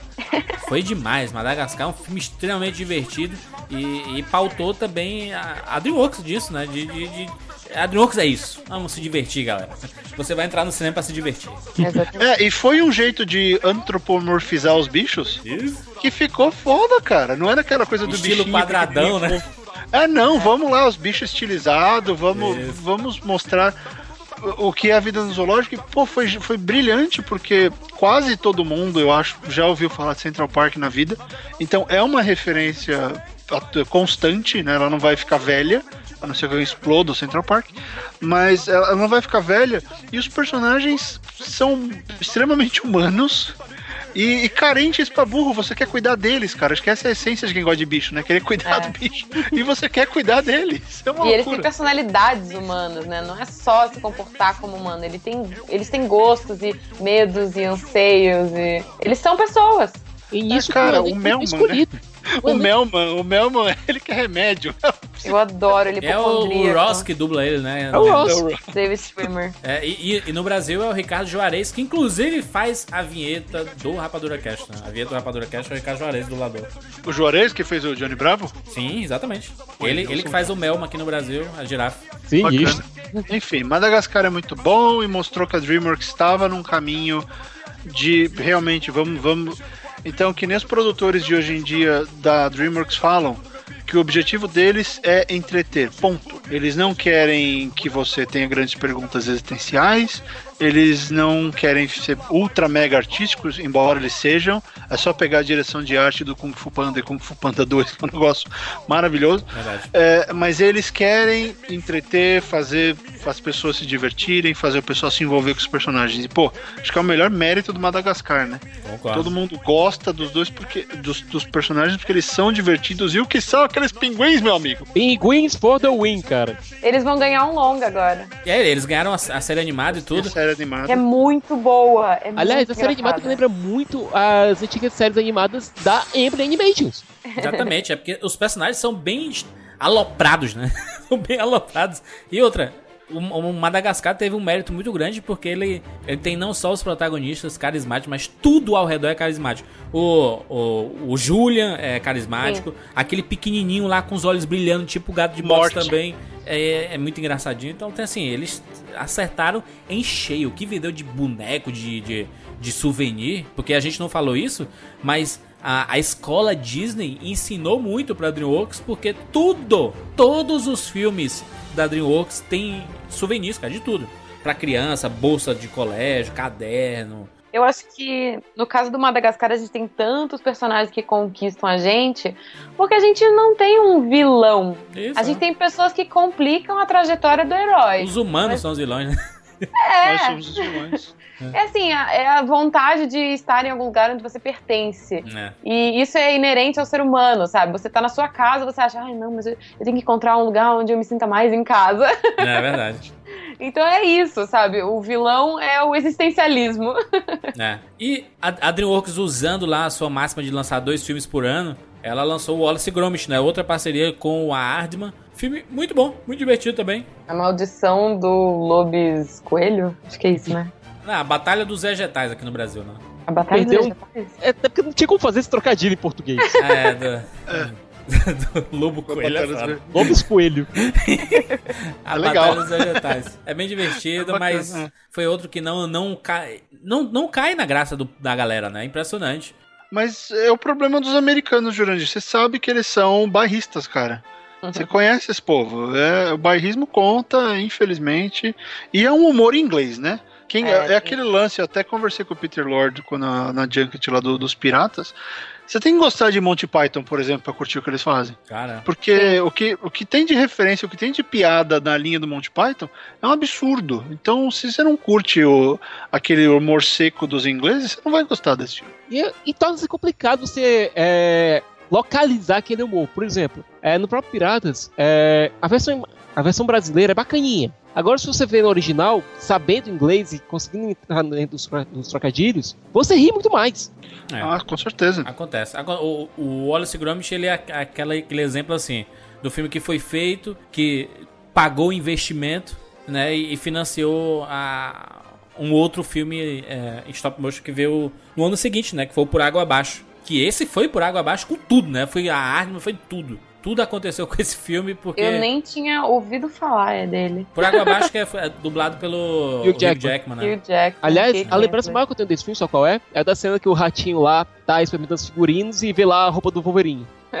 Pois é. Só que esse, esse filme foi lançado o quê? Em 2006. Em 2007 saiu o que da Pixar? Ratatouille, né? Pois é. São os É, e, e outra, né? Porque também esse filme ele acabou. Eu não vi ele inteiro, porque eu não tive saco, eu parei. Mas ele me deu a impressão de ter se distanciado desse humor que o Wallace Verdade. Gromit tem. E aí distanciou, eles perderam a identidade, sobrou um. É tipo ver um filme do Dr. Seuss escrito por outra pessoa. né? Você vai ter uma- um, visual parecido, mas a mensagem, o que tem que ser dito é completamente diferente. Aí nesse, nesse mesmo ano, 2006, foi lançado o Sem Florestas. Que é bacaníssima. O, é bacaníssima. Os Sem Floresta, na verdade, né? É. Que é, é muito divertido, tem piadas assim que tu não acredita que foi feito e que criança viu, sabe?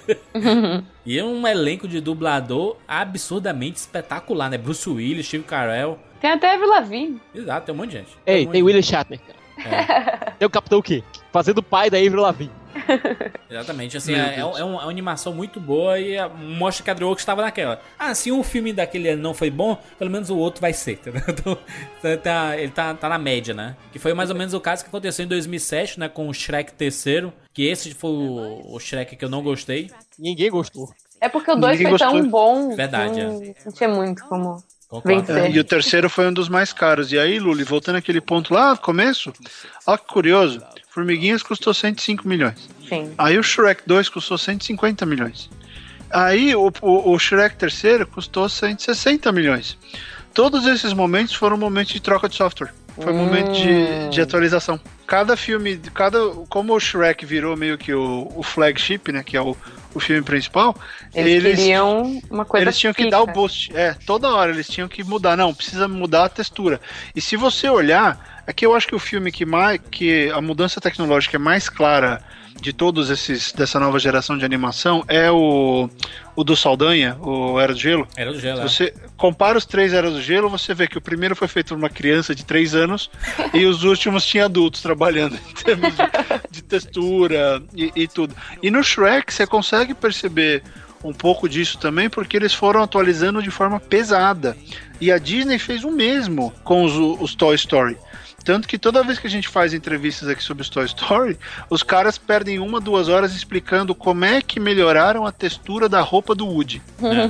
Que se você comparar a argolinha que tem nas costas do Woody, você vê que ela vai ficando melhor e melhor a cada filme. né? Então isso tudo é, são momentos de, de investimento tecnológico e isso se reflete no orçamento. né? É, mas aí, por exemplo, se o Shrek terceiro não agradou, tem uma animação muito divertida que foi no mesmo ano, que é o B-Movie. Bem-vindos a Mel S.A.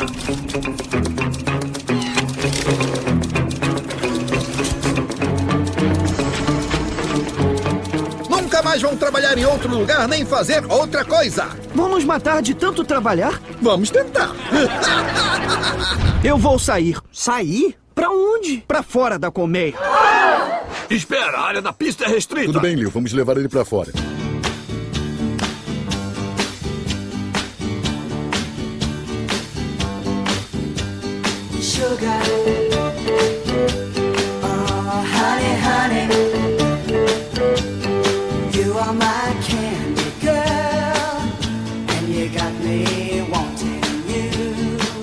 Favorito da DreamWorks. É o teu favorito? É muito legal. A música Sugar. tararara. Cara, não tem como de uma genialidade. assistir a série Seinfeld e não gostar de B-Movie. É verdade, é verdade, concordo É o totalmente. Seinfeld copiado e colado ali no B-Movie. Eu vi É? muito Chegou a ver um trailer live action? Vi ele, ele se batendo, né? É, tem, tem, um- tem um link aí no post. Muito bom, cara, muito bom. O trailer live action com o Cypher lá tentando fazer a abelhinha lá e o Spielberg dirigindo é uma das coisas mais hilárias que eu já vi na minha vida. Eu lembro que quando estavam lançando, teve toda uma comoção, porque, nossa, Seinfeld voltou, a grande mídia, não sei o quê. E daí ele tava dando uma entrevista ele falou que teve um dia que ele tava escrevendo novamente os sketches dele e tudo mais. E daí ele pensou num filme B, né? Porque em inglês B-movie seria tipo um filme alternativo. E daí ele fez esse trocadilho, pegou o telefone ligou pro Spielberg. O que, que você acha da gente fazer um B-movie sobre uma abelha? Aí o Spielberg super achou genial a ideia e daí eles foram lá e fizeram. Mas é muito É, a, Luli, a Luli foi boazinha chamar B-Movie de alternativa, né? Porque os B-Movies são filmes ruins. É, são os filmes trechaço, né? Assim. Década de de 50, 60, B-Movie. É. Sica, você chegou a ver o ataque da, da mulher Vespa? Não. É, então, clássica B-Movie. A mulher. que- Luli, essa é boa, essa, essa é boa, Luli, pros seus, pros, pros seus espectadores. Ah, a empresa cria uma, um creme feminino à base de, de mel de Vespa. E essa mulher que fez o teste começa a usar e ela vira uma Vespa gigante. O filme bem mais conhecido é, do grande público, com certeza, é ser o Ataque dos Mais Assassinos, e o Retorno dos Mais Assassinos, até por conta do George Clooney. É. Daí vocês tiram. Em 2008 foi lançado Kung Fu Panda.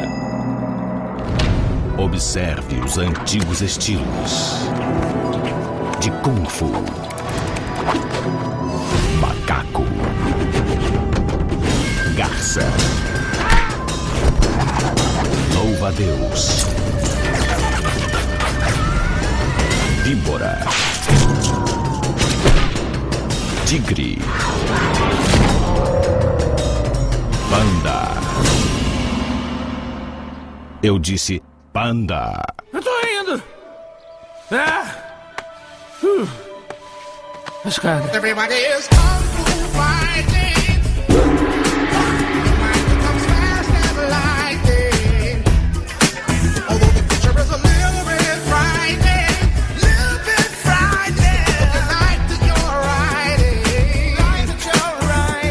Outro fenômeno. E novamente o Jack Black, que ele já Jack estava Black. no Espanta Tubarões. é, Espanta Tubarões. Ah, Mas aí o Jack Black se encontrou nesse filme. Ele, ele é o Paul, né, cara? É ele.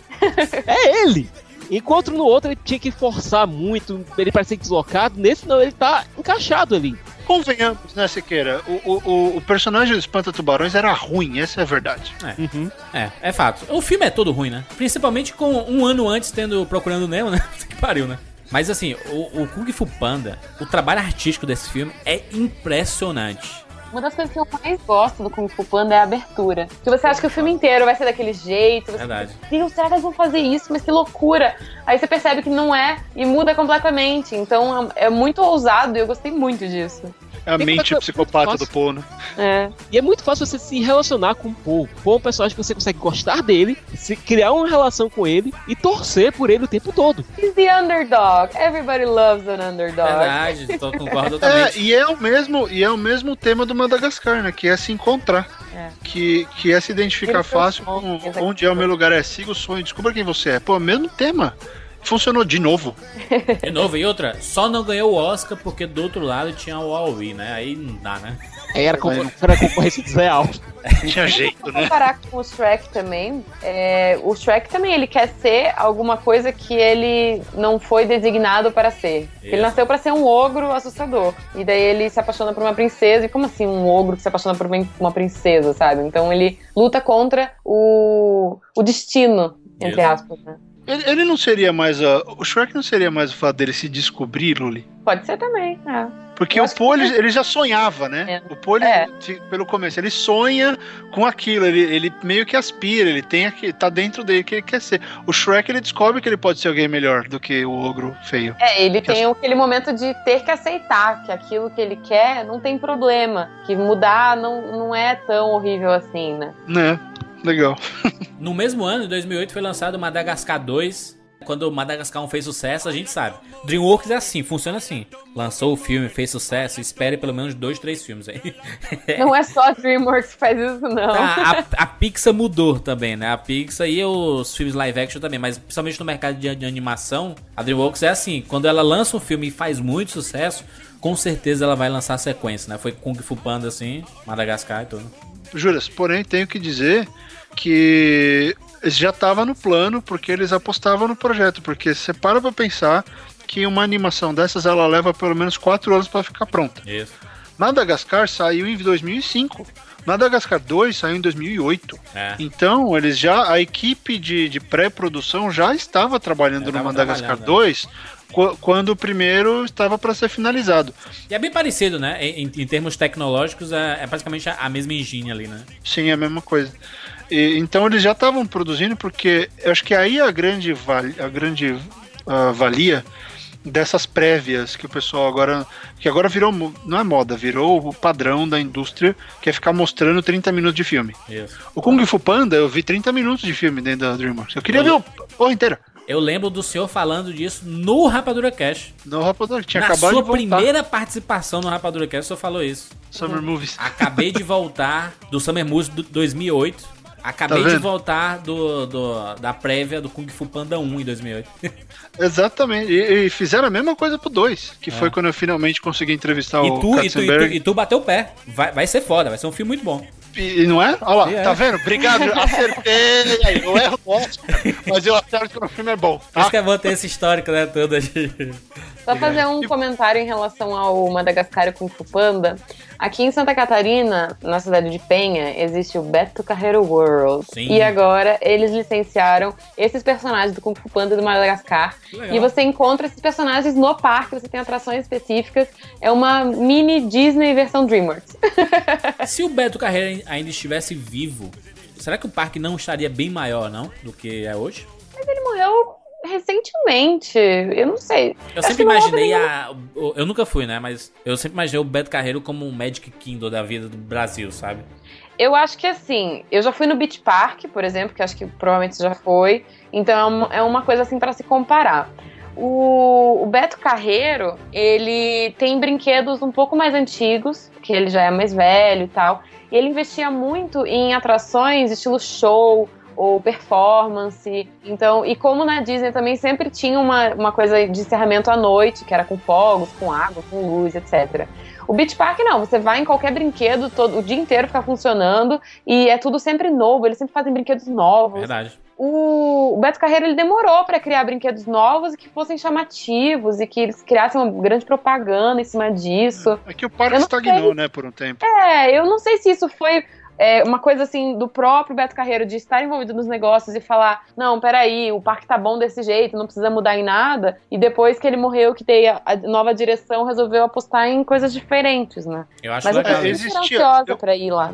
Eu conheço gente da, da direção ali e eles sempre foram meio tradicionalistas. É, e, e juras, acho que até pelo quando o Beto estava vivo era uma coisa mais tradicional.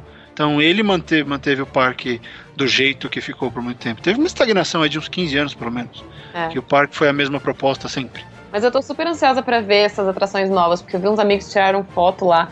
E as fantasias das pessoas que estão vestidas como os personagens são perfeitas. É como se estivesse na Disneylândia mesmo, sabe? Não tem nada que mude do desenho da tela pra aquele cara em 3D. Isso, isso eh, vai acontecer com muita frequência, porque, se eu não me engano, o Hopi Hari em São Paulo, ele já tá começando a licenciar vários eh, eh, brinquedos de personagens famosos da Marvel, por exemplo, né? Super-heróis da DC também e tudo. É, e o Hopi Hari sempre teve a licença da Vila Sésamo, desde que abriu, né? Mesmo, então isso vai acontecer muito. Falando do Madagascar, eles foram para a África, né? Eles saíram lá do... eles voltaram lá para Nova York, depois foram para a África e eles estão convivendo com Com as origens deles, né? os iguais, né? Os semelhantes, né? As espécies semelhantes deles. Eu acho Madagascar 2 sensacional. É- Sensacional? Sensacional. Eu, eu consigo identificar com, os- com as relações do filme. Você é adotado? Eu gosto muito do 2 também. Eu acho, que eu, eu acho que eu gosto mais do 2 do que do 1, um, tô com Siqueira. Adorei, Luli. Não, sério, eu consigo me identificar com o conflito do Alex com o pai dele. É, dá pra entender o conflito. Não, a cena do Marte, a zebra, conhecendo lá todas as zebras aí, todas iguais Sim, e. é muito bom. É verdade, Siqueira. O Madagascar é, é bacana mesmo. Agora que eu lembrei, bateu o... É, e tem a velhinha, a velhinha volta e os humanos começam. E aí mostra como os humanos prejudicam a vida dos animais. Cara, pra mim a velhinha é tipo o frango do Family Guy. É. Parece pra dar porrada. É o 3 que é, que é intragável. O 2 realmente é muito bom. Motivo pra não gostar do 2, que é toda vez que mostra a origem do Alex, eu fico emocionada e daí eu fico com raiva. ah, quer dizer, você, você sente o filme e você não É, porque eu fico assim, Não mostra isso, né? todos os dias no mundo inteiro e eu não posso fazer nada. Em 2009, 2009 foi lançado o Monstros vs Aliens, né? É muito bom também. Nossa, eu dormi vendo. Caraca, Eu, eu adorei. acho ele meio neutro. Eu queria ter gostado mais. O 3D é muito legal. Sabe, não rolou? Eu queria ter gostado mais. E uma máxima, né, da DreamWorks aí, que eram dois filmes por ano. Esse foi o único filme de 2009 da DreamWorks. Pra em 2010 ela lançar três filmes, né? Tava demais a DreamWorks, né? Em 2010. Lançar dois filmões. é. 2010, 2010 foi o ano. começou com Como Treinar Seu Dragão, que é um nível de obra de arte, sabe? Assim, eu não acho que é ah, uma animação pra divertir a galera, não. Acho que é nível de obra de arte mesmo. Essa é Berg. Fica 12 dias ao norte de Desânimo e alguns graus ao sul de Morrendo de Frio. Ela é enraizada no meridiano da tristeza. Minha aldeia. Em uma palavra, sólida. Ela existe há sete gerações, mas todas as casas são novinhas em folha. Temos caça, pesca e um pôr do sol até bonitinho. O único problema são as pragas. Sabe, em alguns lugares eles têm ratos, uns mosquitinhos, mas nós aqui temos. dragões.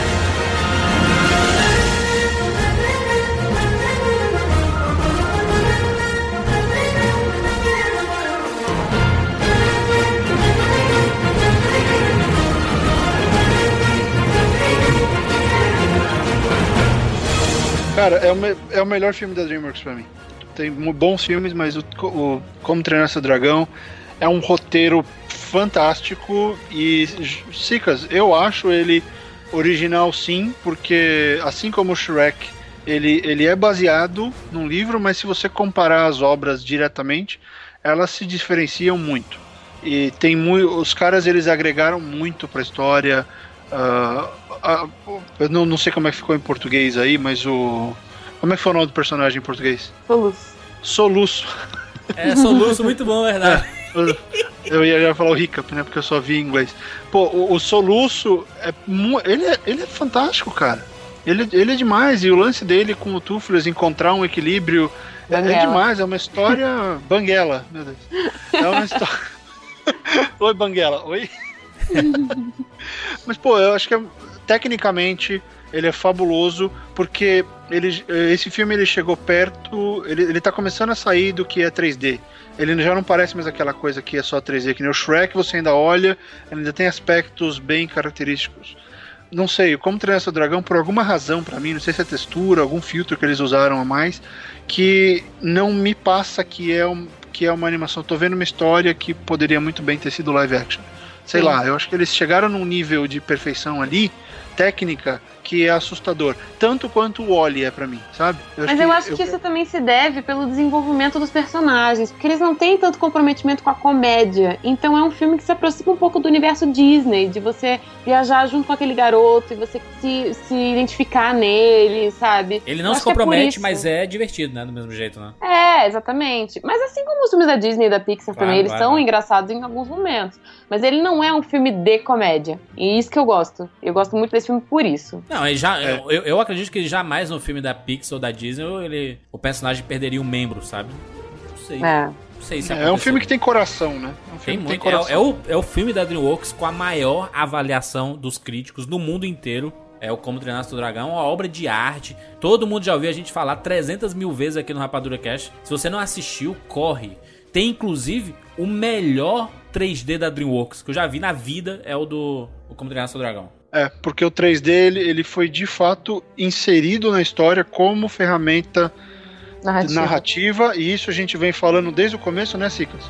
De que o 3D só vai funcionar direito quando for usado como ferramenta narrativa, e nesse caso, puta que me pariu, filmaço. É muito bom, é muito bom. No mesmo ano, em 2010, Shrek para sempre. O Shrek 4 encerrando a franquia do Shrek de forma melancólica, né? Jesus amado. Passável. É extremamente passável, né? Eu acho que a premissa dele é muito boa, mas o filme não é tão bem executado Mas assim. fica com aquela sensação de o personagem tá indo embora, né? Dá, dá, uma, dá uma tristeza, assim, né? De encerrou o ciclo do Shrek, né?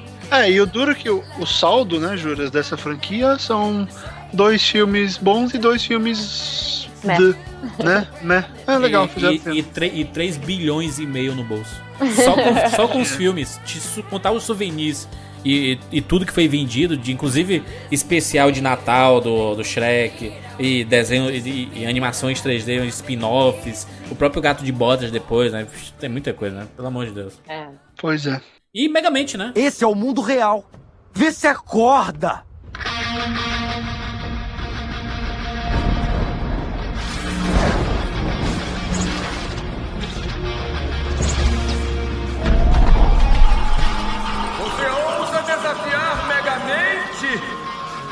City é pequena demais para dois supervilões. Ah, com certeza você é um vilão. Pena que não seja super. Ah, é? E qual a diferença?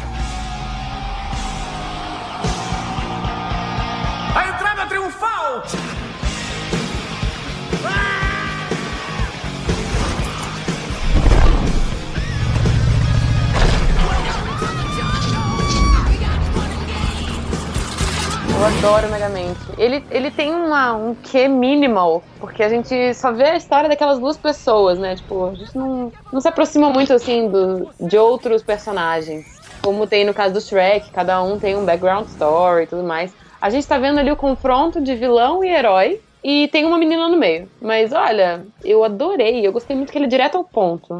Megamente é o melhor filme do Will Ferrell da vida dele, pelo amor de Deus. Eu não suporto Concordo. Jurandir. E a melhor trilha sonora da DreamWorks. Não, o que, é isso? Ah, CDC, é, tem como errar. CDC, O Ozzy Osbourne, né? Tem muita coisa boa. Elvis Presley, tem muito... É, é foda. Note que E aí? quando ele é mal, ele gosta de rock. Quando ele fica bom, ele gosta de Michael Jackson. Exatamente. Mas, olha, sabe, aí é uma coisa que acho que tem a ver um pouco com o começo da conversa, Luli, e, e eu vejo muito isso na literatura atual, que é o lance da referência.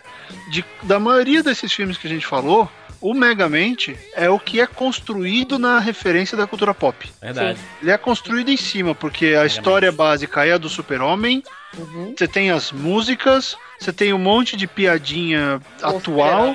Exatamente. Aí, aí você fica pensando, eh, será que a obra, independente de qual ela seja, com a referência jogada só para criar essa reação de, de proximidade com o, o público, ela resiste muito tempo? É, exatamente isso que eu sempre penso.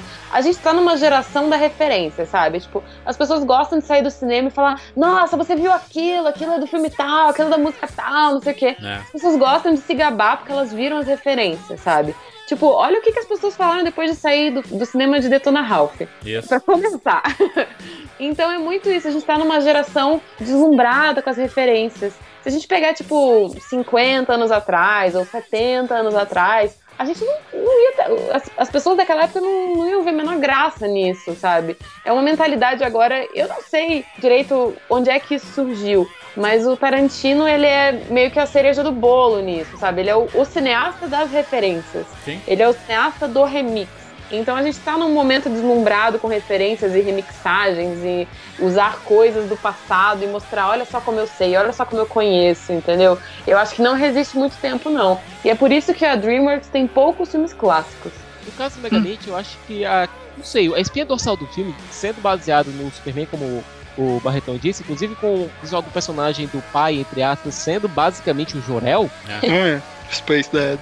Pois é, do, do Marlon Brando. Sabe que É. o, o, o Siga, sabe que o Will Ferrell ele fala que o que o, o, o Space Dad ele é muito mais o Ted Kennedy, o último dos o último dos Kennedys que morreu recentemente, inclusive, era muito mais nele do que no Jorel, mas é que os dois são parecidos, então. E outra coisa, não é não, mas pela própria, pelo próprio roteiro do filme, é muito mais fácil você puxar, puxar o Jorel do que o Pat Kennedy. Com certeza, tanto que eu puxei Jorel também aqui, ele fala, não sei se ele falou sério ou não, mas enfim, só queria chamar, cantar a bola. Pois é, e sei lá, às vezes você assistindo o filme, o personagem do Megamente é legal, você gosta dele, até por ser uma mistura, sei lá, meio de Ozzy Osbourne com Lex Luthor. Sim. Entendeu? Inclusive Com a na mentalidade de uma criança de 15 anos. Pois é. mas sei lá, parece que falta alguma coisa no filme. O protagonista é um vilão. Até você realmente gostar dele demora um pouco, né? Eu sempre tenho discussões com pessoas sobre isso, porque pra mim, se é protagonista, não é vilão, ele é anti-herói. Mas ele era o terror da cidade, né? Então. Mas ele é um anti-herói. Não, o anti-herói normalmente é o cara que era o herói, que fazia a coisa certa e o pessoal não entendia, entendia como uma coisa errada. Ué, mas juras, a Lully tá certo em chamar ele de anti-herói porque ele é o resultado da, da circunstância onde ele foi criado. Verdade, ele, é. não, ele não queria ser, ele não fez isso. Ah, eu estou com, com raiva. Pega o, o Bochecha dos Incríveis. Uhum. Ele, ele é mesmo, porque ele optou em ser o vilão porque ele se frustrou e agora eu vou ser um babaca. E aí ele vira um babaca. Agora, o Megamind, ele era bonzinho. Os pais dele eram bonzinhos. Ele virou um vilão, só que ninguém tinha medo dele. Esse que é o problema. Quem tinha medo Na dele? realidade, ele é bom, só que ele tenta fazer maldade pra chamar atenção, né? É, ele queria. Ele tava refletindo o fato dele ser criado na prisão. É. Não, a discussão de criação e natureza é interessante, só que ela não foi muito bem explorada no filme. Meio que se perdeu no, na, cacofonia, na caco- cacofonia de muita coisa que o filme tava querendo pro- propor. Eu acho que mesmo naquele momento em que o Megamente mata, ou desculpa o spoiler, mata o herói, que no Brasil é o Thiago Lacerda. Mata entre aspas, né? É, e daí ele, ele fica com aquela cara de, meu Deus, isso aconteceu mesmo. Tipo, ele não tava preparado, ele não tava querendo matar ninguém, sabe? Era só o showzinho dele, ele era meio inconsequente nisso, né? Tanto que ele Ele se é sente mal, pessoa- né? É, É, não é ele uma pessoa sério. essencialmente má. É, eu- eu- é por aí. Eu acho que. se- Sei lá, Sigas, pra mim funcionou. Eu, eu te entendo. Pra mim funcionou. Eu, eu vi bem isso e, e. e me lembrou Coringa, sabia? Com a, com a frase do eu sou o cachorro que corre atrás do pneu do carro e não sabe o que fazer se conseguir, né? Ele se entendia, cara. Ele fica entediado quando ele consegue. Eu gostei disso. Assim, no filme tem muita coisa que eu gostei. Agora, ficou faltando alguma coisa, sabe? Não sei. As cenas de ação são bem feitas. É, e até meio envergon... é, até meio na cara da Warner, mas as cenas de ação do Megamente, mostrando a paródia do Superman deles, são mais efetivas que as cenas de ação do Superman Retorno. Mas, gente, o que, que é esse filme do super-homem, né? É, não dá. Não dá. ok, vou ficar vamos, quieto. Vamos passar. 2011 foi lançado Kung Fu Panda 2. É excepcional o filme, meu Deus do céu. É uma Direção de arte brilhante, né? Brilhante. Lindo, lindo, lindo. Muito bom. Ele repetiu o sucesso do primeiro e melhorou em muitos aspectos, né? Inclusive na história, né? A evolução do Foi Poe uma nesse- história de origem, né? Foi uma história de origens. A evolução desse, do Poe nesse filme é fantástica, os vilões são muito bacanas, é, a construção dos personagens é fenomenal e o cliffhanger no, no, no, longa- no final do longa deixa você querendo ver o terceiro. Sem É, dúvida. É porque vo- Só que aí é- você pega e vai jogar World of Warcraft. É porque ele explica, ele explica a origem, é exatamente da expansão, né, É, o do, do Pandaria. Pandaria, né? É, é engraçado porque ele explica a origem do Poe, porque o Poe, por muito tempo, ele não perguntou ao pai dele se ele realmente era pai dele, né? Porque são bichos diferentes, né? É um panda, o pai dele é um Uma ganso. É um, ga um ganso. É, é muito legal. No, no mesmo ano foi lançado o Gato de Botas.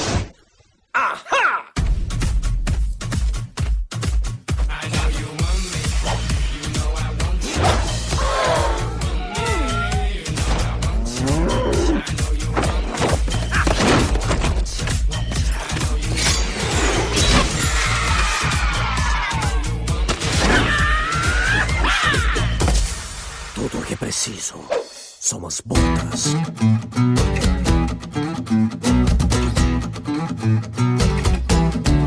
Eu fui ver no cinema pro meu TCC, fui com o bloquinho. E aí, o que, é que tu achou? Olha, eu gostei, mas é, ele ficou na, na, na rebala do Shrek, né? Então ele não, não tinha como ser um bom filme e tal. O que eu mais gosto, que eu achei que ia viralizar, mas não viralizou, é aquele gatinho que fica. Oh! Ele é muito coadjuvante, É. aparece em pouquíssimos segundos. E eu achei que ia super viralizar isso, sabe? Eu adorei ele. E daí morreu na praia, sabe? Minha coisa favorita do filme. Luli, já sabe como abrir o seu, pró- seu próximo vlog, já bota ele no começo e, e aí começa. Começa a viralização daí. Aí Vai eu tomo strike daí. no meu canal e perco todos os meus, meus AdSense. Eu achei melhor do que os dois últimos Shreks, até porque pior não tinha, não tinha muito espaço pra si. Também, né, Siqueira? A comparação que você faz. certo? Não foi querendo ser felicidade não se compra, que nem o Shrek 4, e não foi o desastre que foi o Shrek 3. Ele tentou ser a coisa dele própria dele, e brincando um pouquinho com a coisa do Zorro, com a própria origem meio obscura do gato de botas. Foi bacana isso, e o gato consegue segurar um filme sozinho. Tomara que tendo uma parte 2, o filme seja um pouquinho, tenha um pouquinho mais de corrones e invista mais o gato. Não, mas tomara que não tenha, tomara que não tenha, pelo amor de Deus. Mas, Mas, eu gostei muito seguinte. dessa reapropriação novamente dos contos de fada que tem essa pegada do Shrek. E daí a gente vê o, o João Pé de Feijão e. Como é que é o nome daquele ovo mesmo? O Humpty Dumpty. Humpty Dumpty, isso. Eu gosto disso. Eu acho que isso foi um acerto do filme, deles terem mantido essa, essa coisa do- dos contos de fada misturarem e se corromperem, né? Até porque é no mesmo É, universo. Luli, mas é a grande, mas é a grande merda. É o acerto, mas é também a grande merda porque justo a história do gato ninguém conta. É, Não exatamente. tem gato de botas. Se Tem distraíram Humpty Dumpty, tem João e Maria, tem João e Pé de Feijão, Pinóquio. tem, O, o Pinóquio tem, tem mais no Shrek, né? No- É, tem Zorro, tem tudo, mas não tem. Não tem gato de botas. Aí, putz, gato Talvez no ficou dois. no flashback, né? é estranho. Talvez e no o 2, jeito. hein? Ah, mas aí você precisa de um 2 pra apresentar a história do cara, eu achei meio. Isso pra tá mim aí, né? faltou- fez falta. Ah, mas o panda era um panda, ele não saiu da, da, da literatura. Tá, tá, tá certo. em 2012 foi lançado Madagascar 3. Ai. Que eu vi no avião. Afro Circle, Circle, Circles, Afro Circle. Vi no avião um dia desses aí. Eu acho bem, bem bobão, né? Bem bobão. Eu, gostei Eu acho um de- desastre. Não, desastre também não, né? Pelo amor de Deus. Desastre. É, você, você tá desafiando. Não, é sério. Toda a evolução do Alex que a gente tinha acompanhado e dos outros personagens que a gente tinha acompanhado nos outros dois filmes foi por terra nesse aqui. Ué, porque tiraram o foco, botaram foco nos pinguins. É, mas os caras são, são bons mesmo, mas. É, ué. É, eu tinha que fazer isso mesmo. Sei lá, eu, não, eu, eu concordo plenamente, Siqueira. Você tá certíssimo. Mas o filme é dos pinguins. E tem um 3Dzão animal, hein? Jesus amado. Ó, ó, sem brincadeira, aquela cena do, do, do espetáculo deles Sim, é, é fantástico. é melhor que qualquer coisa que o Circo de Soleil já fez ou vai fazer na vida. Visualmente é fantástico. Agora, na- eu não consigo encaixar aquilo ali da narrativa. Ah, mas é muito bom mesmo, Barreto, é verdade. É, não, o Siqueira não quer se divertir, ele quer achar na rádio. Vai se divertir, Siqueira, eles estão no circo. Ó, a, a musiquinha do. A musiquinha do. Do. Fugiu o nome dele da, da zebra, qual é o nome da zebra? Martin. Martin. A musiquinha do Martin, ela define o filme. É ele, Afro Circus. É ele tentando fazer as pessoas rirem. É isso. Não passou. Você tá certo, mas você tá errado. Tá certo e tá errado, exatamente. Assim como tudo na vida. O Madagascar 3 e o Lenda dos Guardiões, eu me lembro que eu tava morando em São Paulo e tinha propagandas gigantescas no metrô na, na estação Paulista e Consolação. Então, tipo, eu parava com o trem ali e tinha aquela girafa com uma peruca gigante. na minha cara. Eu me lembro nitidamente das propagandas dos filmes, sabe? Eles investiram muito nisso. A Origem dos Guardiões, ainda em 2012. Meu amigo. Esse sim. Que filmaço. Ai, não. Papai Noel? Coelho da Páscoa? Sandman? A fada do dente! Eu sabia que você viria! Surpresa! Viemos! Pessoal, ele ainda tá acordado. Sandy, apaga ele. Com a areia dos sonhos, Sandy. Não, espera, Abby! É o coelho da Páscoa! Não, não! Calminha, nada de pânico. É, mas só que ela é um. um galgo. Você sabe o que os galgos fazem com os coelhos? Não tem perigo, não. Você acha que ela encara um coelho como eu? 1,85m, nervos de aço, mestre de tai chi e das artes marciais. Caramba! Vem cá, senta aqui! Sandy! Alguém tira esse bicho de cima de mim! Não é assim que as fadinhas se comportam. Ela toma perna! Tira essa coisa!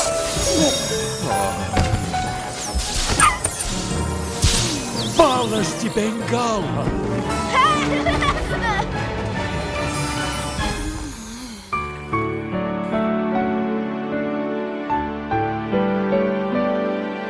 Nível como treinar seu dragão, viu? Me, me, me pegou como, como treinar. Mostra lá as, as histórias dos, dos nossos guardiões, né? Papai Noel, Coelhinho da Páscoa, Fada fada dos dos Dentes. dentes. Jack Frost, né? infância, né? O Sandman. E tem, o, e tem o Jack Frost, que é um cara que eu, eu achei que fosse dar problemas pro Brasil, porque a gente não tem o Jack Frost.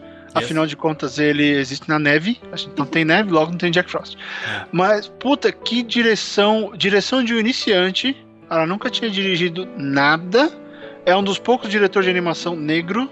Fez um trabalho fantástico ali na frente. E sabe o que é melhor? O- as histórias de, de background disso, né, da- dos livros de onde a Origem dos Guardiões saiu, são fantásticas. Eu, eu vi o filme, comprei todos os livros para Ariel. Eu acho que eu não sei quem gostou mais, ela ou eu. Cara, é maravilhoso. As histórias são lindíssimas, muito bem ilustradas.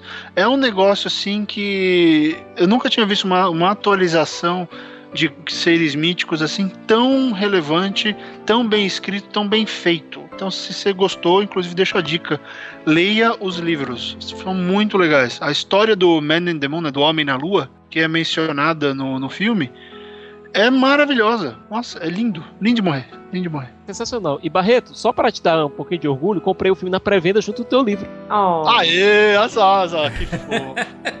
S2, S2. É. S2, S2. 2013 foi lançado Os Crudes. Meu nome é Ip. E essa é minha família, os Crudes. Ah, moramos nessa caverna desde sempre. Três dias não é desde sempre. Com essa família é. Mãe, estamos prontos pra ir. Mãe. Ainda tô viva! Não foi dessa vez. Nunca tivemos a chance de explorar o mundo lá fora, por causa da única regra do meu pai. O novo é sempre ruim. Nunca perca o medo. Ah! Mas o que não sabíamos era que o nosso mundo estava prestes a mudar. Vão pra caverna! Cuidado! Vocês precisam ver isso.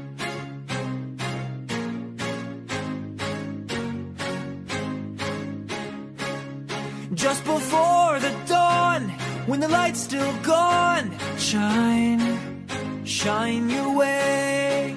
And you may not know where to go shine, shine your way. Open road, but it's still dark. Build a fire from a spark and shine. Eu achei melhor que Os Incríveis. Meu Deus, incrível. Você não gosta. Não, não, mas é porque eu tô falando assim no, no tipo de. da família desajusta- de- desajustada, sabe? Que tem um pai que quer ser o protetor e acaba não conseguindo, aí chega alguém pra É. tentar ajudar, e tem a filhinha que é engraçada, e tem no. no... É a história de uma família, né? Isso, isso. É exatamente os- o que os incríveis é, deveria ser. Tem aqui consentimento, sabe? Consentimento, sentimento de pai querendo proteger a família. Eu tenho certeza que eu vou gostar desse filme, porque eu gosto muito é, dessa coisa da primeira coisa. Vou explicar. Tipo, o primeiro abraço, primeiro sapato, primeira pipoca da história. Sim. Eu gosto disso, por exemplo, ano 1 ou Rrr, na Idade da Pedra. Isso é a minha coisa um. favorita nesses filmes pré-históricos, sabe? Tipo, a, a- aquela, aquele confronto da pessoa ver aquela coisa pela primeira vez, uma coisa que a gente tá tão acostumado. Tem um personagem nos Crudes que é fantástico, que é o personagem típico DreamWorks. Lembre disso, você vai ver o bichinho falando na na na. É assim, espetacular. Você dá risada É toda isso. Todas as vezes que ele faz isso no, no, no filme, você vai dar risada. Todas. Ele faz umas 4, 5 vezes. Então, eu assim, vi no trailer já, eu entendi o que você, o que você quer dizer. é muito bom, é muito divertido. E ainda em 2013 tem a animação Turbo, É a coisa mais fofa esse pôster. que é o, o- o- meio que o Carros da, da DreamWorks, só que sem o mundo Carros, né? É uma lesma que quer ser piloto.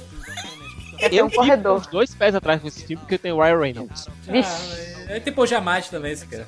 Nossa. Então, assim, tem a, a DreamWorks, assim, é uma máquina de fazer filme. Confirmado aí como treinar seu Dragão 2 pra ser É uma lançado. máquina de fazer continuações Isso, também. 2014 tem essa parada aí. Tem Eu e Minha não gosta Sombra. de lesmas. Porra, tem esse filme aí que, que é bom ficar ligado, que é Me and Shadow, que é é assim, a, a ideia dele é espetacular, né? Que você não consegue controlar a sua sombra. Ah, que legal. Então é um, um cara que começa a roubar essas são as sombras das pessoas, assim. E tem todas as outras sequências que já foram anunciadas. Tipo o Pinguins lá que tu falou, Lulig, do filme que vai ter, né? Os Pinguins de Madagascar. 2005. Então tem muito filme bacana. O Kung Fu Panda 3. Então tem muita E coisa. já anunciaram, inclusive, Como Treinar Seu Dragão 3 pra 2016. É, estão demais, né? Estão anunciando tudo aí. É, um dado que a gente acabou não falando: o faturamento da Dreamworks, 20% é de bilheteria de cinema. O resto, tudo, 80% é só de produto licenciado, de venda de DVD, Derivados. de Blu-rays e etc. Olha só a proporção, né, cara? Como, como fatura, né? Por isso que eles investem em personagens carismáticos, né? Porque eles sabem que vão vender, né? Exatamente. São personagens que vão vender no futuro. Então é isso. Só pra gente finalizar, um filme preferido da DreamWorks pra cada um. Siqueira, qual é o seu filme preferido? Como treinar seu dragão. Tá? Do Barreto? Também, como treinar seu dragão. Eu também fico com o Treinar Seu Dragão. E Luli? B-Movie. B-Movie. Muito bem. Deixa o seu comentário aí. Luli, se o pessoal quiser conhecer mais sobre você, acessa onde? Bom, vocês podem acessar os meus vídeos em lulideverdade.com.br. Eu tenho três vídeos semanais, todas as terças, as quintas e as sextas. E eu quero dar um destaque para os vídeos de terça, porque afinal de contas, eles são sobre cinema, Olha sobre aí. livros, sobre cultura. Então acho que vai agradar mais o pessoal do Rapadura. Mas é claro que tem os outros vídeos também que estou sempre fiel e sempre posto no dia certo. Muito obrigada pelo convite. Ah, maravilha. Nós estamos por aí. Até semana que vem. Tchau!